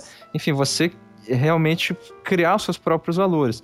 A questão é da distinção entre ética e moral é que é, eu imagino que a moral, ela originalmente toda moral, ela de certa forma se desdobra de uma orientação ética, tá certo? É, ela é, digamos, a formalização dessa orientação ética e que, portanto, em algum momento ela se torna lei que não foi inventada, né? Que ela é simplesmente reproduzida. E essa questão da, da reprodução, é, que eu acho que essa é o cuidado que a gente tem que tomar, ela não torna a moral, simplesmente por ser moral, uma coisa ruim, né? Uma coisa assim, tipo, é, cons é uma coisa... conspiratória. Isso. É, assim, tipo, a moral tá aí para nos alienar. Isso. A moral é, tá aí para nos... Seria voltar o dragão. Exatamente. Então, a, a, questão ética aí não é contrariar todas as, as, as, morais e tal, mas perceber como que elas advêm, em primeiro lugar, de uma ética, de uma orientação ética, e como elas se transformam paulatinamente é, e socialmente é, num imperativo não refletido, Isso. não, não é, acrítico. É, né? exatamente, acrítico e, de certo modo, contrário à potência criativa, porque você meio que deixa de pensar em novas possibilidades para se, pra se é, pautar sempre, para se pra já tá, já viver de acordo com essa moral que já está dada, inquestionavelmente. Uhum. Então ela... E daí eu acho que isso já vai pro, pro leão, né? Ou você quer ainda. Não, deixa eu falar um pouco do cão, que eu não falei quase tá. nada, na verdade. Então, tá, a, que a ideia do cão, então, é, falando nisso, deixa eu falar de como, porque esses nomes né, da besta que eu não falei ainda. É então, é isso que eu ah, ia perguntar. O, é, o lobo, a ideia do lobo é, é um pouco mais óbvia, assim, porque é, é, a besta que a gente tem de falar. Tem um lobo selvagem em nós, nessa coisa, então é, ela, ela não tem muito uma origem uh, específica, né? É, é só para dar essa, essa noção de que seria o desejo selvagem, controlado.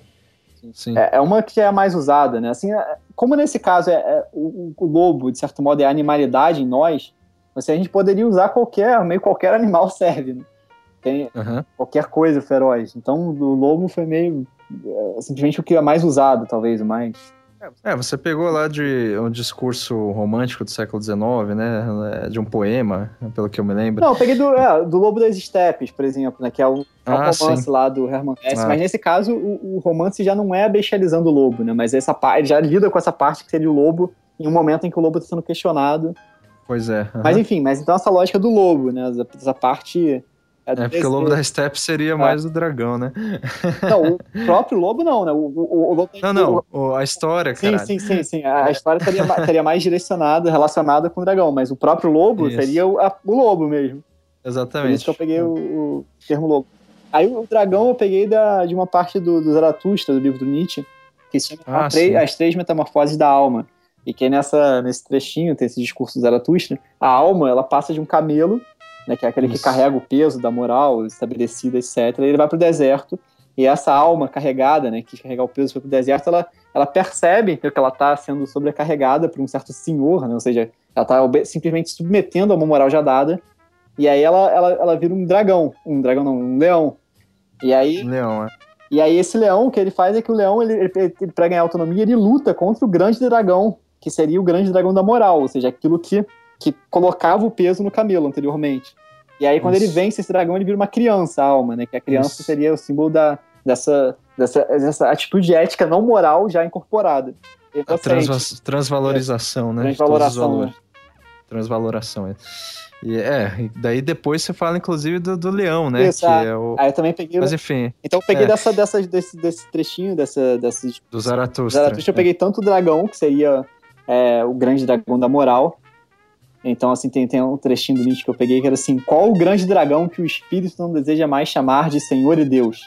Tu uhum. deves, uhum. chama-se o grande dragão. Então, essa é o dever, é, né? É o dever, exatamente, é o dever. Uhum. E daí o, o cão. Então, aí o cão é o seguinte: o cão, ele é. é já tem um, uma tradição de que o cão se representa a depressão.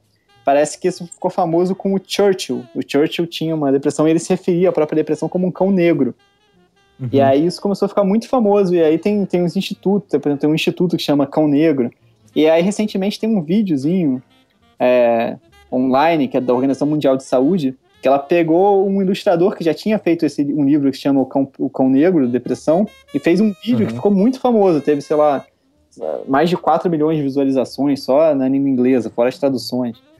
E aí esse livro é isso, como que a, a depressão, é, como que é, é um cão negro, e aí a gente vai falar sobre a depressão. Eu, eu acho que vale colocar o link depois desse vídeo, que é interessante.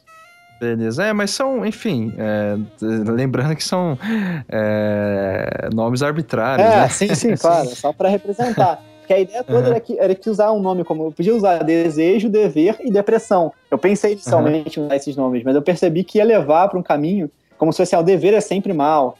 E eu preciso uhum. evitar isso uhum. e mostrar que é um construto imaginário, na verdade, que simplesmente encara essas coisas de uma certa maneira. Eu quis, eu quis é, usar essas metáforas. Sim, é uma estratégia excelente. Não, é que eu, eu acho muito interessante essas. É, quando usam esses recursos em teses, assim.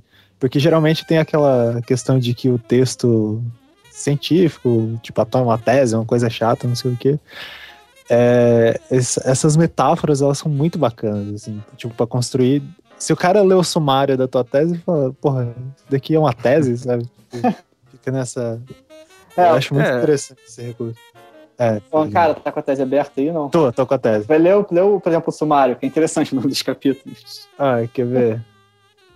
Ó, tô aqui com Daí tem introdução, né? Daí vai começar as bestas, construtos morais ou psicológicos, que vai ser o subcapítulo. Né? É, sim, mas Depois o segundo. Isso, o segundo capítulo, o lobo. O terceiro, o dragão. Não, mas o quarto... o subtítulo do lobo, os subtítulos, eles são. Por exemplo, o lobo alguma coisa. Ah, o lobo desvia a carruagem da alma. Ou então, quer ver? É, pra falar do Platão, ah, né? Isso, ou, ou então, o 2.7, o último paladino da abnegação. Tipo, são nomes bem que saem do, do padrão, assim. Sim. É, essa, essa odisseia das bestas. Enfim, mas aí, é, eu, eu falo. Não, que eu, é, eu ia dizer que, assim, num campo mais de exatas, assim, por, ou mesmo biológicas, é, esse recurso seria muito mal visto, né? É assim. Ah, é, dessas metáforas e tal. Inclusive visto assim como uma forma de hermetismo, tipo, pô, por que, que não fala logo do dever e tal, né? São, são, mas, mas é um recurso assim filosófico assim fantástico de saber se aproveitar da linguagem para não estabelecer, para não fa fazer com que a linguagem se estanque conceitos. Ah, né? sim, claro. Então, tipo, já tá evidente que não é o lobo o problema. O lobo no sentido animal, lobo. Ou o dragão. ele tá falando isso para falar de outra coisa. Mas se ele falasse da outra coisa com a palavra exata, ele que é o dever. Né? É. é, ele ia, na verdade, estancar e criar um, aquilo que ele tá denunciando aqui, Exato. que é o inimigo imaginário. Né? Então, enfim. Bom, e o leão já tá explicado que é o, o do Nietzsche, né? É, tá, é... O, leão, é, o leão seria essa. Porque a questão do leão, deixa eu só acabar de falar do cão de repente, que eu vou. Tá, beleza, beleza. Só pra acabar o cão, é, eu peguei uns trechos desse, desses livros do Kramer, que é o Peter Kramer, uhum. que é esse cara, como eu falei, que, que escreve o livro Ouvindo o Prozac e depois o Contra a Depressão. E a lógica toda dele é que assim, a, doen a, a depressão é o mal em nós, de verdade. Assim, é a verdadeira besta. Então ele fala assim, ó. E, e, de novo, a, a, a, ideia toda é que então por que a, a, oposição, a depressão tem oposição aqui, ao verdadeiro eu. Se você curar, eliminar a depressão, você restaura o verdadeiro eu. Essa é a lógica dele. Ele coloca até a depressão como uma epidemia, é. né, contemporânea e tal. Ah, é, tá, tem uma parada assim, durante anos, uma frase dele em ouvindo Prozac, os psiquiatras vêm assegurando aos seus pacientes que a droga apenas combate a doença. Se as pílulas funcionarem, eu e outros temos dito, elas irão restaurar seu antigo eu espero que você entre aqui dentro de algumas semanas e diga: voltei a ser eu mesmo. o medicamento não transforma, ele cura. Ou seja, é a mesma Sim. lógica, de novo. Qual é a lógica Sim. aí? Tem o verdadeiro eu, ou seja, a vida feliz, que era a vida não de, antes da depressão. E aí o que Sim. acontece? A, depressão, a doença corrompeu a sua vida feliz. E aí, se você der o remédio, você retorna à vida feliz.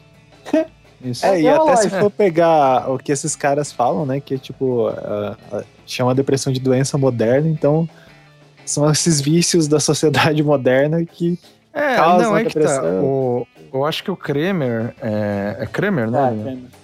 Ele reconhece, por assim dizer, que há representações da depressão em várias épocas. Ah, então, tipo, é, sei lá, Nietzsche era deprimido e por aí ah. vai.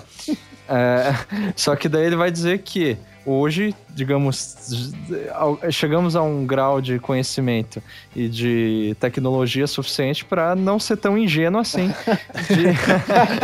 de, de simplesmente sofrer de tristeza. Agora a gente sabe que isso é uma doença e finalmente conseguimos a, a, a cura. Isso, finalmente a conseguimos a, o, o, passe mágico para a vida perfeita, a vida feliz, o que a gente sempre Exatamente. teve destinado. Ou seja, ó que pena é. que os antigos não consideravam como doença, né? É. E ficavam é, sofrendo, realmente são, são otários. Tipo, Exatamente. Se, é. se fodeu, né? Agora você que tá aqui.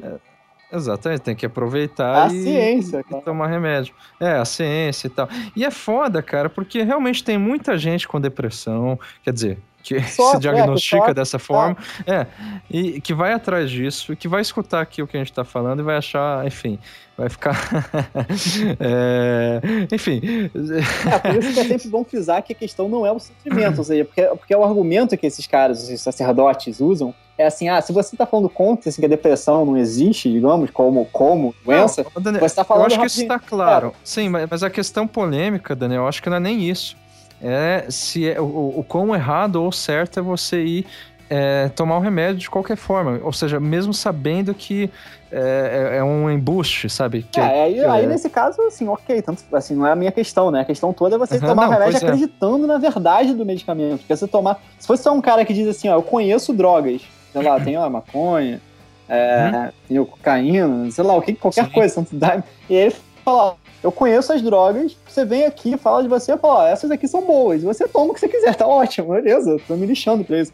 Agora a questão é. toda é, é, uma suposta verdade, como se aquela droga fosse te curar, você restaurar um antigo eu, esse é o problema. Exatamente. Ou seja, as drogas, inclusive, podem ser um caminho de criação de novos valores. Sim, claro, né? exatamente. É. Agora, a, a questão. Não de novos valores, mas de novas possibilidades, sim, sem dúvida. Assim. Não, mas de orientações éticas, digamos, de formação de si, tá certo? De você, enfim, é, sim, criar sim. seus próprios valores éticos, né? Sim, eles podem, uh, eles podem ter incluso, né? Ou seja, ser parte do caminho, você quer dizer. É, é exatamente. Não é que elas é. são garantia disso. É. Agora, a, a, questão dos remédios, é, eu acho interessante frisar isso, embora não seja o foco da tese do Daniel, que, uh, uh, assim, na minha opinião, tá? Agora saindo totalmente do Daniel. É, se, se, você sabe que basicamente esses, esses medicamentos eles te dopam de modo geral, Assim, ou seja, assim como a maconha te dopa, né? É, te deixam menos ansioso e tal. É a mesma coisa de, enfim, é, aquelas é, isso, negócios é que você usa pra dopar animal, tá ligado? Não, não é isso, é, exatamente como se fosse a mesma coisa. Um remédio de uma maconha é exatamente a mesma merda. Só que você, com essa, com essa ideia de verdade, você cria uma divisão entre, por exemplo, medicamento e droga, que não é a mesma coisa. Exatamente. Agora, a questão é a seguinte, tipo, é, se você quer usar isso, ótimo, então não é errado. Ah, sim, Agora, exatamente. É... tá criando outra moral, esse é o ponto. Você é, não tá falando que agora... usar o medicamento é errado ou mal, não é isso. É. O problema é achar que ele é salvador. exatamente. Esse é o ponto. Enfim, prossiga. É, você estava falando do Kramer, né? Que é uma crítica que o Daniel fez bem extensa, bem, assim, é, tocando no, no, interior da ferida. Ele pega lá uma série de... Ah, de, dois de, livros, né? É, e, e, faz uma série de citações, assim, para criticar mesmo e tal. É, é, é, enfim, é profundo. Eu acho que se a gente ficar falando disso também tá, não... não vai adiantar muito. Ah, não. É. Então tá, mas é essa a ideia. Acho que já ficou. A ideia da depressão acho que já ficou também. Sim. Que é, qual é a ideia geral. Uhum. E aí, então, por último, o Leão, vou tentar falar rapidamente, porque a gente já tá com, sei tá. lá quanto tempo de programa, mas. Tá com... Muito tempo. Uma e meia, uma e trinta. É, a gente, quando a gente começou, não obstante, a gente combinou que o programa ia ter no máximo uma hora, todos os programas. É, Acho que é todos, Becari, todos tiveram mais de uma hora. A gente não conseguiu fazer um. Mas tudo bem, tá certo. Não é culpa só do cara também. Não, mas é que os assuntos, eh, não tem ah, como. Claro. Tem assuntos que não tem como. Não, não tem como. Mas enfim, então aí, aí essas, são as, essas seriam as três bestas, né? Da, que ao longo da cultura ocidental foram as principais bestas. Uhum. Aí eu faço até um. No final do capítulo do cão, eu tenho um, um subcapítulo que se chama Bestiologia Comparada, né? O exercício de bestiologia comparada. E aí eu faço um quadrinho justamente para tentar mostrar como que a lógica bestializadora ela é a mesma ela continua formalmente a mesma, mesmo que você mude o conteúdo. Ou seja, a lógica de bestialização do lobo é muito parecida com a do dragão e com a do cão. Ou seja, essa ideia de que a gente abandonou, assim, agora nós somos livres, né? Porque nós não, não nos opomos ao nosso desejo, é uma farsa, porque na verdade mudou o inimigo imaginário, mas a lógica continua exatamente a mesma. Então, uhum. o quadrinho é o seguinte: a besta, a besta, como ela aparece para a consciência. No caso do lobo, é o desejo. No caso do dragão, o dever. No caso do cão, a depressão. E a fonte da corrupção externa, ou seja, aquilo que gera a besta, de certo modo, no caso do lobo, é a carne, ou a matéria, alguma coisa metafísica, de modo geral. Embora, como a gente viu, né, tem essas outras derivações, que podem ser biológicas, etc., românticas, etc. Na, ah, no caso do dragão, o, a fonte da corrupção é a sociedade ou a civilização. No caso do cão, são os genes ou cérebro. E o uhum. estado de corrupção, então, no caso do lobo, é o vício. Você está descontrolado pelos desejos. No caso do dragão é a repressão. Certo? Você foi reprimido, está afastado, alienado dos desejos verdadeiros. É, são sintomas, né? É, esse é o, é, o estado da corrupção, né? Esse, esse, esse estado uhum. que você está aí, que é o estado corrompido, o reprimido, o vicioso. E no caso do cão, Sim. obviamente, é a doença. Você está é doente. Depressão, é, propriamente. Depressão. Aí, qual é o sacerdote? Ou seja, quem é quem são aqueles que têm interesse, de certo modo, coordenam, que são os representantes da moral e, e, e, e ajudam, entendeu? Assumem o papel de te curar se você aceitar essa moral. Então, no caso do, do, do lobo, é normalmente o padre. É, ou, enfim, é, religiosos diversos, assim. Uhum. Ascéticos, aquele que aconselham, não, você é o moralista, né, assim. No caso do dragão, é, a gente pode pensar no terapeuta. Ou, ne, ou nesses revolucionários, no sentido revolucionário é, cultural, esse assim, não, ainda temos que nos liberar, libertar, vem aqui que aqui é verdade, me siga. Ou então o terapeuta, Sim. que fala que tem a verdade sobre você, você tem que se liberar. Obviamente não é todo terapeuta, né? Eu tô falando um terapeuta desse que, que vai propor isso, você se liberar. É, Charles Manson. Mas assim, alguém, alguém que vai dizer, ó, eu tô aqui e vou te ajudar a acessar a sua própria verdade que está no seu desejo. Esse seria o sacerdote Sim. do dragão. E no caso do cão, de novo, é o médico, novamente, não é todo médico, todo psiquiatra, mas é aquele que vai dizer, ó, eu sei a sua verdade, a sua verdade é a doença e eu vou te curar com medicamento. Então, assim, uhum. alguns, né, obviamente, alguns tipos de médico ou psiquiatras. E aí, qual é a vida feliz? Ou seja, se você eliminar a besta, o que, que você consegue? Qual é a vida. Qual é a redenção? A recompensa, né? É, então, no caso do lobo, normalmente é a vida eterna. Né? Você eliminou ali o desejo e você consegue ou, proximidade de Deus é, nessa própria vida, enfim, santidade, mas, em geral, a vida eterna. No caso do dragão, qual é a vida, a vida feliz? É a vida natural. É o retorno na mãe natureza. Ou o cerne biológico, etc. É, não reprimida, né? Isso, exatamente. Não, porque está em oposição, né? Ao não reprimido. Uhum. E no caso do, do cão, da depressão, qual é a vida feliz? Se você acabar com a depressão. É a vida saudável, feliz. Ou seja, é essa ideia de uma, de uma sobreposição entre o que é saudável e o que é ser feliz. Não é uhum. essa vida feliz. E aí, qual é o campo de suporte, né, por fim, dessas, dessas ideias? Então, no caso do lobo, é principalmente a religião, ou a metafísica, né, incluindo também filosofia. Qual é o, no caso do dragão, é a psicopolítica, que é essa ideia, por exemplo, Haitian, né, essa mistura, essa, essa psicologização da, do marxismo, ou da, ou, enfim, da, da ideia de que Sim. você vem incluir, a alienação está em você, a sociedade te impõe alguma coisa. E no caso do cão é a biomedicina, né? Essa ideia de que você pode lidar com, com a mente, por exemplo, a partir de, desses construtos biológicos. Né? Você é só um, um monte de, de carne aí e se você tá se sentindo mal, é. Cara, esse esquema ficou bastante Foucaultiano, né? Mas isso é um elogio, assim. Não... Eu achei muito massa, assim. É... Porque são, sabe, identificação de agentes, né? É... E de, sei lá, é, características, aspectos que, de certa forma, representam, levam adiante a coisa. Isso para Foucault, e, e, eu acho até que a ênfase do, do, do, do seu trabalho, que é, na verdade, as bestas, as bestas dentro de nós, uhum. né? Não é, assim, enfim, as bestas sociais, né? As bestas, a não ser que sejam interiorizadas sim, e sim. tal. É, ou seja, não é exatamente um, uma ênfase política no sentido de, de política no sentido de é, é, é coletivo, de sociedade. É. é uma ênfase individual. Sim. E daí combina de uma maneira bem acentuada na, na, na, última fase do Foucault, né? Que ele vai lá e dá atenção aos cuidados de sim, si. Sim, a essa ética, enfim, exatamente tá. no, como você está pensando a ah, ética. Ah, sim, sem dúvida ele é uma das referências. Essa parte final do Foucault é uma referência importante para mim, sem dúvida. Sim, sim. Interessante. E, bom, então aí só para terminar, de repente, então, aí a questão, então, é esse, esse, esse, esse quadro, ele, ele mostra como que quais são as principais bestas ao longo da, do pensamento ocidental, da cultura ocidental, dessa uhum. maneira. Uhum. E aí o que eu quero pensar no último capítulo é o seguinte, como, é que, como seria possível, então, é, uma ética não bestializadora? Como seria possível, de certo modo, criar uma orientação de vida em que você não imaginasse um inimigo mal em você, que você pudesse, de certo modo, aceitar, não, não numa resignação é, nihilista, mas aceitar simplesmente que a vida é um, é assim, como que você pode criar e, e se é, potencializar é, mesmo desse. Quase uma postura trágica. É, tem a ver, assim. É, é não, mas é que tá. O, de certa forma, a, o niilismo também é uma saída, certo? Não aquela que o, o, o Daniel aponta. Uhum. Mas, assim, para uma vida desbestializada, é, é, preciso admitir que o, que o, o niilismo seria uma, uma forma. Sim, mas uma né? saída impotente, né? Exatamente, exatamente. Mas é uma forma. É a mesma coisa a ética do abandono do Schopenhauer no mundo como vontade e representação. Que é uma ética, assim, abandone suas próprias vontades. É, mas é de Não, mas ele é bestializador total. Não é abandonar sua própria vontade né, do corpo, porque a vontade. Porque aí tem que pensar a vontade com V maiúsculo em oposição à vontade. É, não, tem esse, ah. sim, tem esse fundo, tem esse fundo, sim. É, o niilismo radical seria, assim, não tem fundo algum, né? É. É, mas, enfim, de certa forma, seria uma forma de desbestializar.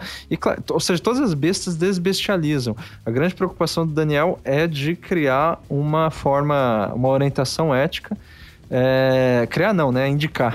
É, que não, assim, que tome cuidado com isso e que seja possível a criação é, isso que ele chama de potente, né?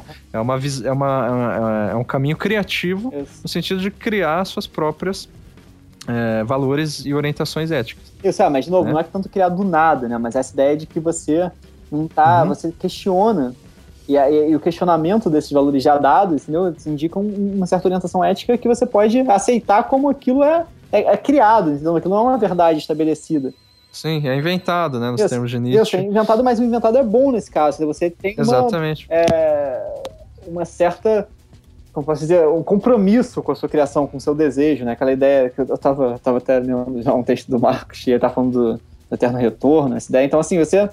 A ideia é que você tenha compromisso. Se você se aquilo fosse voltar e ser igual de novo, você ia se amarrar a vida inteira, aquilo justifica a sua vida inteira, de certa maneira. é, mas assim, para deixar mais claro, mais simples, é, a, o, o, Daniel tá baseado no discurso aí nietzscheano, claramente, né? É, que assim, o Nietzsche vai dizer que to, assim, a, a única forma do, do, do ser humano é, viver, seja em sociedade, mas enfim, ter contato com o real, é através de mediações, né? Mediações, no caso, a linguagem principalmente. É, então são mediações inventadas pelo homem. E não há como ser de outra forma. Tá certo? Essas mediações é, tanto culminam na crítica que ele vai fazer à moral da, da abnegação e também culminam, ou seja, você naturaliza essas criações, você esquece que elas foram criadas, né? Você esquece que são invenções, uhum. eh, todos os valores são inventados, não existe nenhum valor natural, eh, é, enfim, que não tenha assim. universal, é essencial, transcendente. Uh, e por outro lado, assim, isso não implica. Muito bem, então ele está criticando e denunciando como que isso é naturalizado. Como que você, por outro lado, fala, não, então admite que tudo é inventado, nada é natural e tudo mais. Você pode fazer isso pelo niilismo, né? É, Ou seja, nada importa, foda-se então tudo. Exatamente, já que é tudo inventado, então não existe verdade, então foda-se, não importa nem viver, né? É. É, tudo mais. Ou que é o, o caminho indicado por, pelo próprio Nietzsche, fazer da vida uma, uma obra de arte. Que é você se apropriar desse. Bom, já que não tem outra forma de ser, já que você tem que inventar tudo, inclusive os valores, as verdades, então eu tenho essa liberdade de, é, a liberdade de, radical de criar em cima disso. De criar os valores, exatamente. Eu acho que é nessa direção que o Daniel sim, vai sim, no fim das contas. exatamente, sem dúvida. É. E, é, enfim, é, diga. Não, beleza, é isso aí. Essa coisa de criar valores é um pouco complicada, porque parece também assim, ah, vou criar do nada. É, é uma certa, na verdade, tanto é criar, mas não é no criar, assim, no tipo, criar do nada. Eu uso, é, eu uso ex nihilo, Exatamente, né? eu uso o termo design de si até pra, pra, tentar indicar que, assim, ah, beleza, vou criar aqui, pum, criei valores. tipo, mas é, é simplesmente aceitar que esses compromissos com as coisas que você gosta, que você aceita dedicar, se dedicar a elas, e assim, não é. De novo, o niilismo seria falar, ah, então não importa, não vamos dedicar nada, vou fazer tese. Pra quê, porra? Foda-se, vamos doutorar. Mas se você Sim. aceita, se você acha que aquilo é importante, também você tem. Tem é, é possível se conectar com aquilo, é, achar que aquilo é um valor, de uma maneira não universalizada, não submetendo-se a um suposto bem universal, não moralizada. E aí essa. É, que é um cuidado, isso, né? Exatamente, cuidado de si. Ou seja, essa ideia de que você, através dessas vinculações com as coisas, dar valor às coisas, você vai criando um caminho de, de uhum. do que você é. É isso que, né? Você, com chama identidade, e essa é. identidade não é fixa. Isso é o ponto principal, talvez. Você admite que esse eu, o seu eu, aquilo que você é, é uma coisa que vai se formando nesses fluxos, ou seja, uhum. nessas conexões com coisas que você dá importância. E, é um itinerário, né? Isso, seja, exatamente. É um percurso. Isso. E você, ah, você se orienta ali e você vai, por exemplo, ah, você decidiu fazer a tese. E assim, aí você vai fazendo a tese e você vai melhorando naquilo, você vai sabendo mais sobre o assunto e aquilo é importante para você, você vai caminhando naquilo. E, e, você sabe que aquilo não é bom no sentido absoluto, mas. E, é, e, e, não é definitivo, sim, né? Sim, não é também. é definitivo. Então, em contraposição a isso, e esse eu, de certo modo, é um influxo. Você vê uma parte do seu eu importante seria esse trabalho, por exemplo, no caso, na, na minha tese, uhum. na tese, ou no caso de qualquer coisa, sei lá, um trabalho social que você doa fazer, ou, sei lá, eu dei o exemplo de uma garota lá em Nova York que ela resolveu viver sem produzir lixo, por exemplo. Ah, então, sim, sei lá, sim. ela resolveu viver assim ela não, ela não tá. Ela é o contrário daquela galera que quer moralizar todo mundo, dizer não produza lixo, entendeu? Assim, ele simplesmente aceita é. esse discurso universal, o lixo é mal. Ela não, entendeu? Ela não tá fazendo esse discurso, ela simplesmente ela aceitou viver assim, transformou o valor dela em modo de vida. É, uhum. Sem ficar moralizando o negócio. Isso não, não é ostensivo, né, é. né, o discurso dela.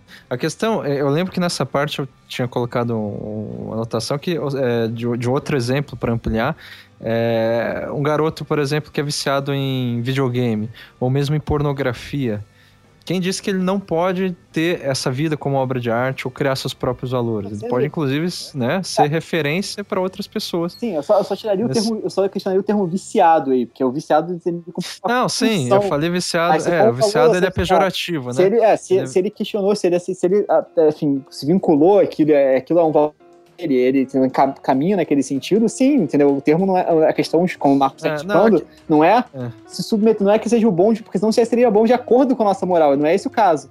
Então, hum. como o Marcos está tentando indicar aqui, poderia ser videogame, prostituição, qualquer coisa, mas, de, mas a questão tanto não é então esse, esse, esse valor já dado, mas é o como você se vincula aquilo.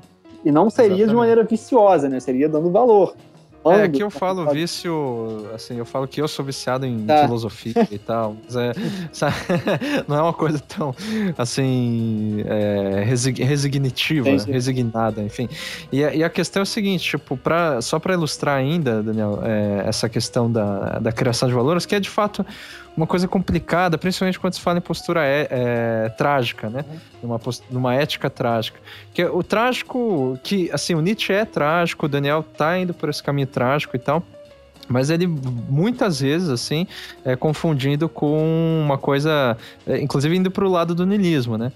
Assim, é, tipo, ah, Esse caminho é, é confundido, isso quer dizer. É, exatamente. Não, é só o nome trágico já confunde, né? Quer dizer, é, o, o, o, trágico tá relacionado à resignação, a inu, é, coisa inelutável, enfim, essa coisa assim que não é, na, não é o caso aqui nem do, do Nietzsche nem do, do Daniel.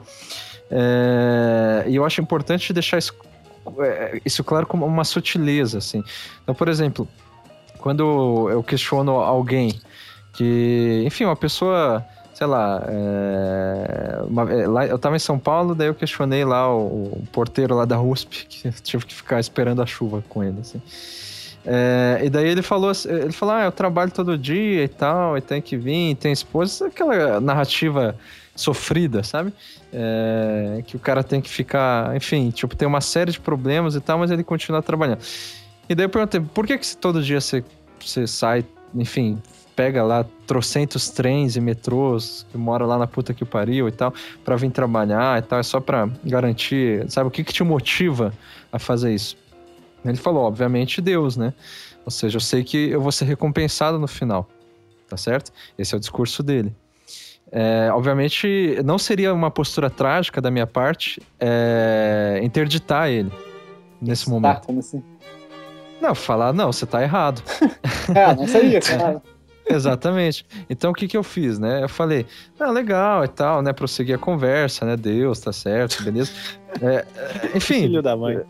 Não, mas eu falei, não, pô. Não é assim, tá... diz na Bíblia lá, enfim, foi. Sabe, conversa para passar o tempo, assim. É. Nada, assim, de maneira alguma é, achando chato ou, enfim, ah, querendo. Tá. É, querendo. Sabe, não foi tipo, babaca, assim, tipo, ah, é, não foi é isso, que legal. É, aí em, algum, em um momento eu falei assim, então, só uma hipótese, assim, vamos, vamos, assim, vamos só brincar de hipótese, assim. E se, o se, o e se, no final você não for recompensado? e se sabe, no final. Eu não tô falando nada, entendeu? Mas é, é, é só é, é uma pergunta, assim, sabe? Vamos. É, é a pergunta do demônio lá do, do Nietzsche, ah, né? Sileno, Sileno. Isso, assim, é só, vamos só, é uma hipótese aqui, né? Estamos estipulando. Vai e que... Se não tiver, é, e se não tiver Deus no final, né? O que, que acontece? A resposta, evidentemente, não, existe. Assim, Deus não, não é uma hipótese, ele é né? Eu vou ser recompensado. Esse é o motivo que eu saio de casa. Eu não vou parar, assim, eu não vou, não tenho motivo para viver, para cultivar minha, minha família e para trabalhar se não tiver Deus. Aí eu falei, então tá bom, tá certo. Continua trabalhando em paz, você vai ser recompensado. E, é, isso é claro, sabe? isso não entra em questão. É, é, ou seja, para mim, assim, no fim das contas, esse cara, ele carrega, ele, que é um crente declarado e tudo mais, ele carrega assim no silêncio uma ponta trágica. E é por isso que eu não vou, sabe, tipo, me contrapor a ele. Porque quando, quando eu falo o e se não, não for recompensado, e se ele não, enfim, não, não houver Deus, ele para pra pensar e só consegue falar, não, mas não tem como não haver. Né? Não tem como não ser recompensado. Ou seja, ele está jogando com uma moral pré-estabelecida, sei lá, é, cristã, né? É, para é, justificar o que ele faz. Só que ele não tem certeza disso, por mais que diga que tenha. Essa é a forma que eu penso, claro. É, é, ou seja, ele está simplesmente, tipo, é, aderindo e se adaptando a uma moral para criar seus próprios valores. Ele precisa ter um valor para trabalhar. Então, nessas coisas sutis, que eu acho que o trágico aparece. Não, acho, que, que essa... acho que talvez seu ponto aí, que se foi isso, é realmente relevante, é não, é não, uhum. é não também buscar uma distinção, porque como eu estou explicando aqui, dizendo, ah, então tem bestialização e desbestialização, parece que é uma dicotomia, assim, Tipo, é, ou que é, sempre o cara crente. É, ou, cara... exatamente, é um polo, ou o cara crente, pô, você aí tá fudido, ou o cara, né, entendeu? Atrás que é fodão, não tem nenhum valor. Não é Exato. assim, são polos ideais, de certa maneira. Acho que todo mundo, mesmo os mais crentes, sem dúvida, não são. Não tem essa crença 100%, e nem o contrário também, mesmo trágico, ninguém consegue ser trágico 100% também. É, não, não consegue. Então exatamente. acho que tem é, sempre lidando, são dois polos, a questão é lidar com esses polos. E assim, a indicação seria que, que quanto mais, esse cara, esse cara assim, tá mais no outro polo, mas é, acho que é possível detectar alguma coisa de trágico, mas você vê que ele tá justificando a própria vida não, é, que... por valores já dados. Só uma conversa. Não, né? sim, é. pela conversa. Pela, pela, pela uhum. conversa, obviamente, sei lá, do cara. Então, mas essa justificativa, ela não é necessariamente ruim, né? Por isso que é bem delicado, é, como assim. justificativa tratar... não, né? Tipo, pensar no Nietzsche, essa, essa, essa noção dele de que Deus, é, quando o pessoal fala de Nietzsche, fala, ah, ele é ateu, não sei o quê, né?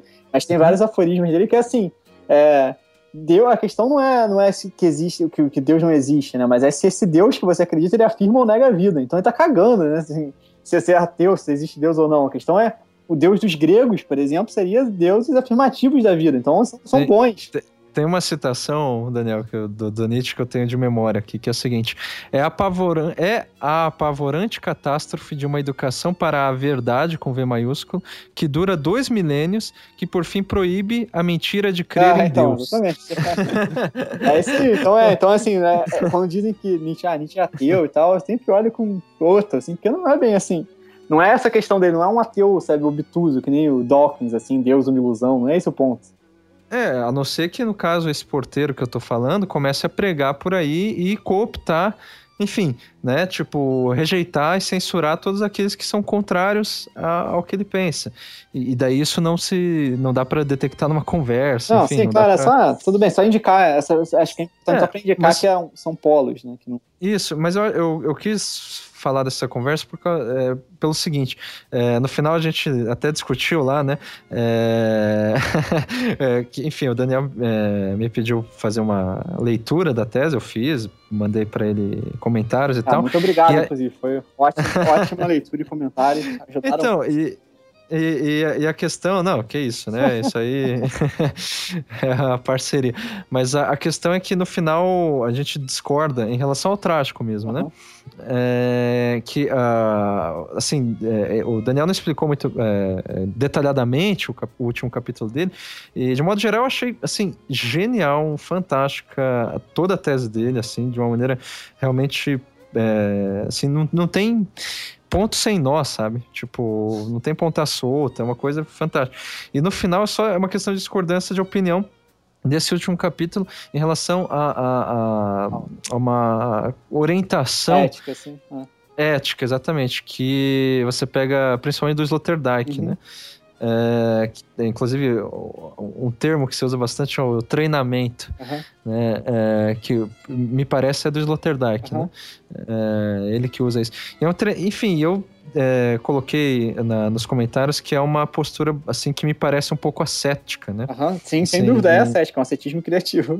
Isso, exata, é, exatamente. Ele chama é, de, de ascetismo é, criativo. E o ascetismo, né, é o contrário de hedonismo e tal. E de fato é, assim, parte da, da, da visão nietzschiana é, é, ascética dessa forma que o Daniel falou, ascético criativo, né? Principalmente as primeiras fases. Uh, a, o nascimento da tragédia, a Gaia Ciência, é, enfim. Pô, Zaratustra ele... é muito também. Então, daí é uma questão de interpretação. É, claro, né? todo texto. Porque, aí que é o nosso conflito de interpretação, porque me parece que o Nietzsche, no final da vida dele, é, na, sei lá, a, gente, a última fase dele eu considero assim, a partir de Zaratustra. Uhum. Tá? Tipo, a partir disso é um. Que daí ele vai combinando sempre assim, não mais em falar em, em termos de apolíneo e dionisíaco, uhum. como fa falava sim, sim. No, no, Nascimento da, tra da Tragédia. Fala só em dionisíaco, entendeu?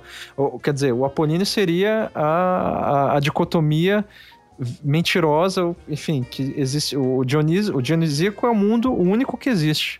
É o mundo real né? Não existe um mundo apolíneo, nem uma camada, assim, né? Cara, mas é... vamos discutir isso não, porque vai ser outro Não, não, não, não, tudo eu bem, tudo discordar bem. disso, pra mim não é... Não, tudo bem, mas, assim, tudo bem. A gente vai mas a questão duas horas discutindo. Sim, sim, que eu queria levantar, não, não tem a ver com o apolíneo, dionisíaco, nem nada. É que o próprio Nietzsche, na minha opinião, ele, é, é, apesar dele se dizer extratemporal, né?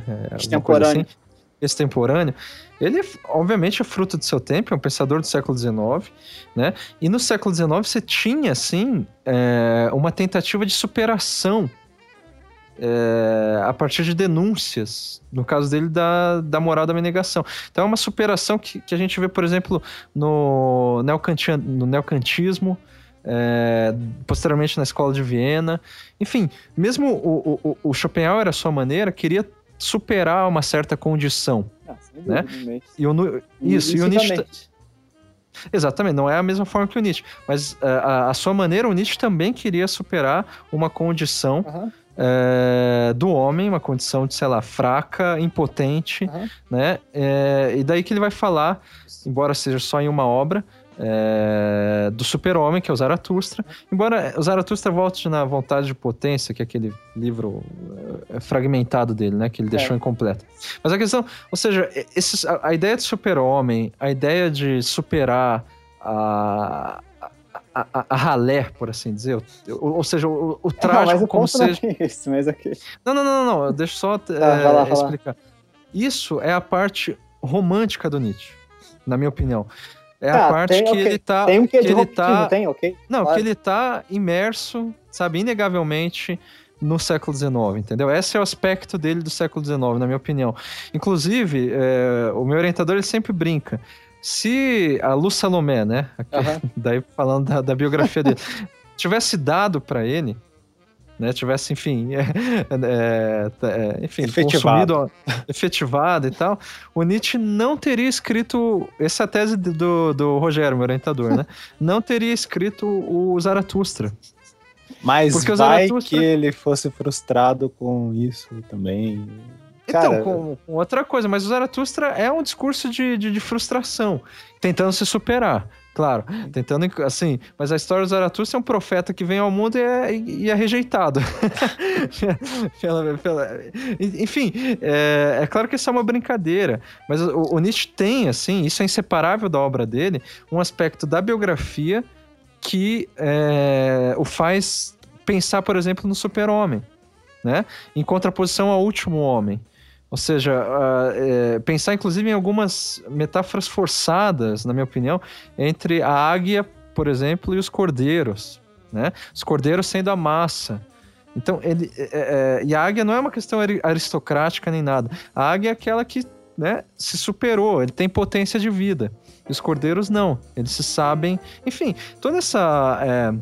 Essa, esse discurso que é bem marcado, é quase delirante no Nietzsche. O Nietzsche vai de, de forma, é, de certa forma, até o fim da vida ele é, é um progresso de, de delírio, né? Uhum. É, que chega no este homo, fica evidente, pouco antes dele se enlouquecer, né? Uhum. A questão é, é, é, que nesse ponto que eu, que eu tô falando tudo isso porque é, é nisso que eu discordei um pouco do Daniel. Não que ele seja tudo isso que eu falei do Nietzsche. Não que ele assuma tudo isso, não é delirante nem nada, né? Ele pega um aspecto do ascetismo do Nietzsche, que, na minha opinião, vai se acentuando, né?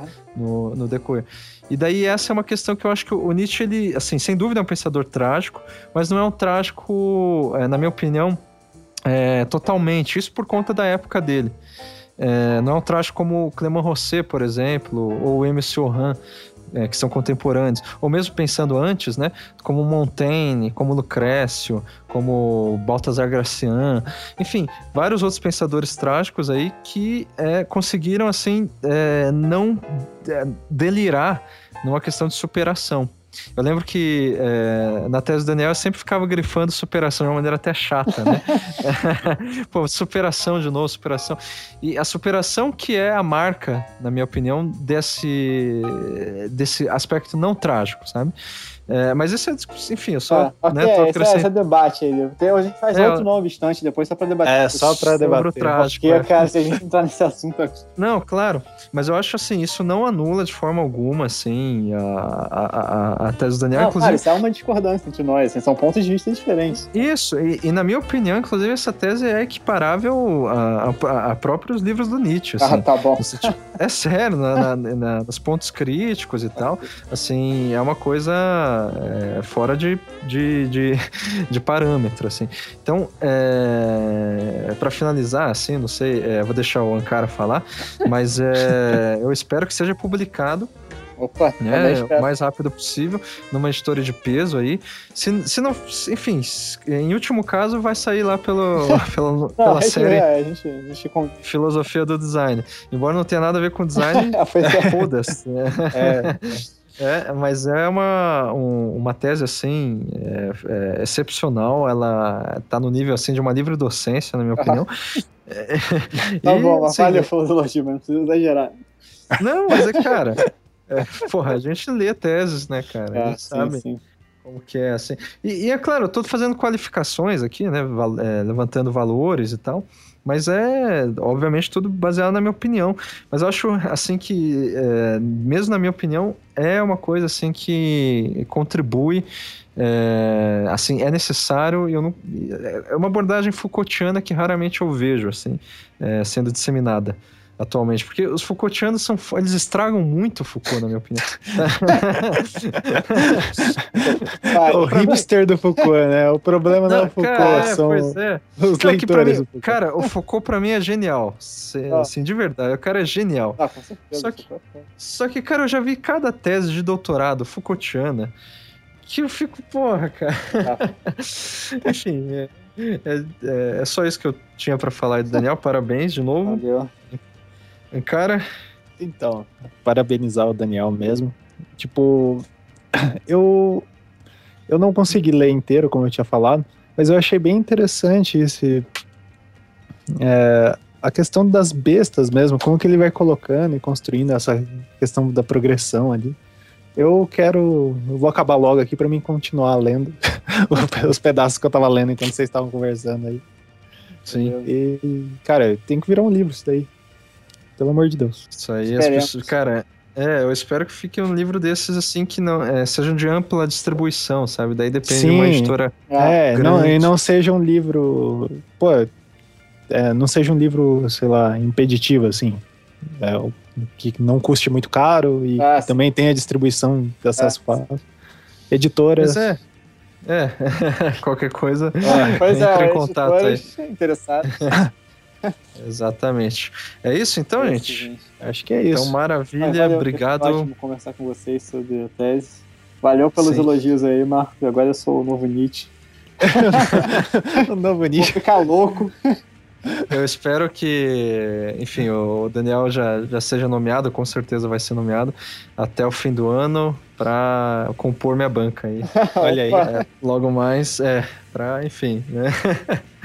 A gente, eu ter também o privilégio aí de, de ter ele na, na minha banca de doutorado. Nossa, tá certo? Então, vamos aí, né? Continue aí lendo Filosofia do Design.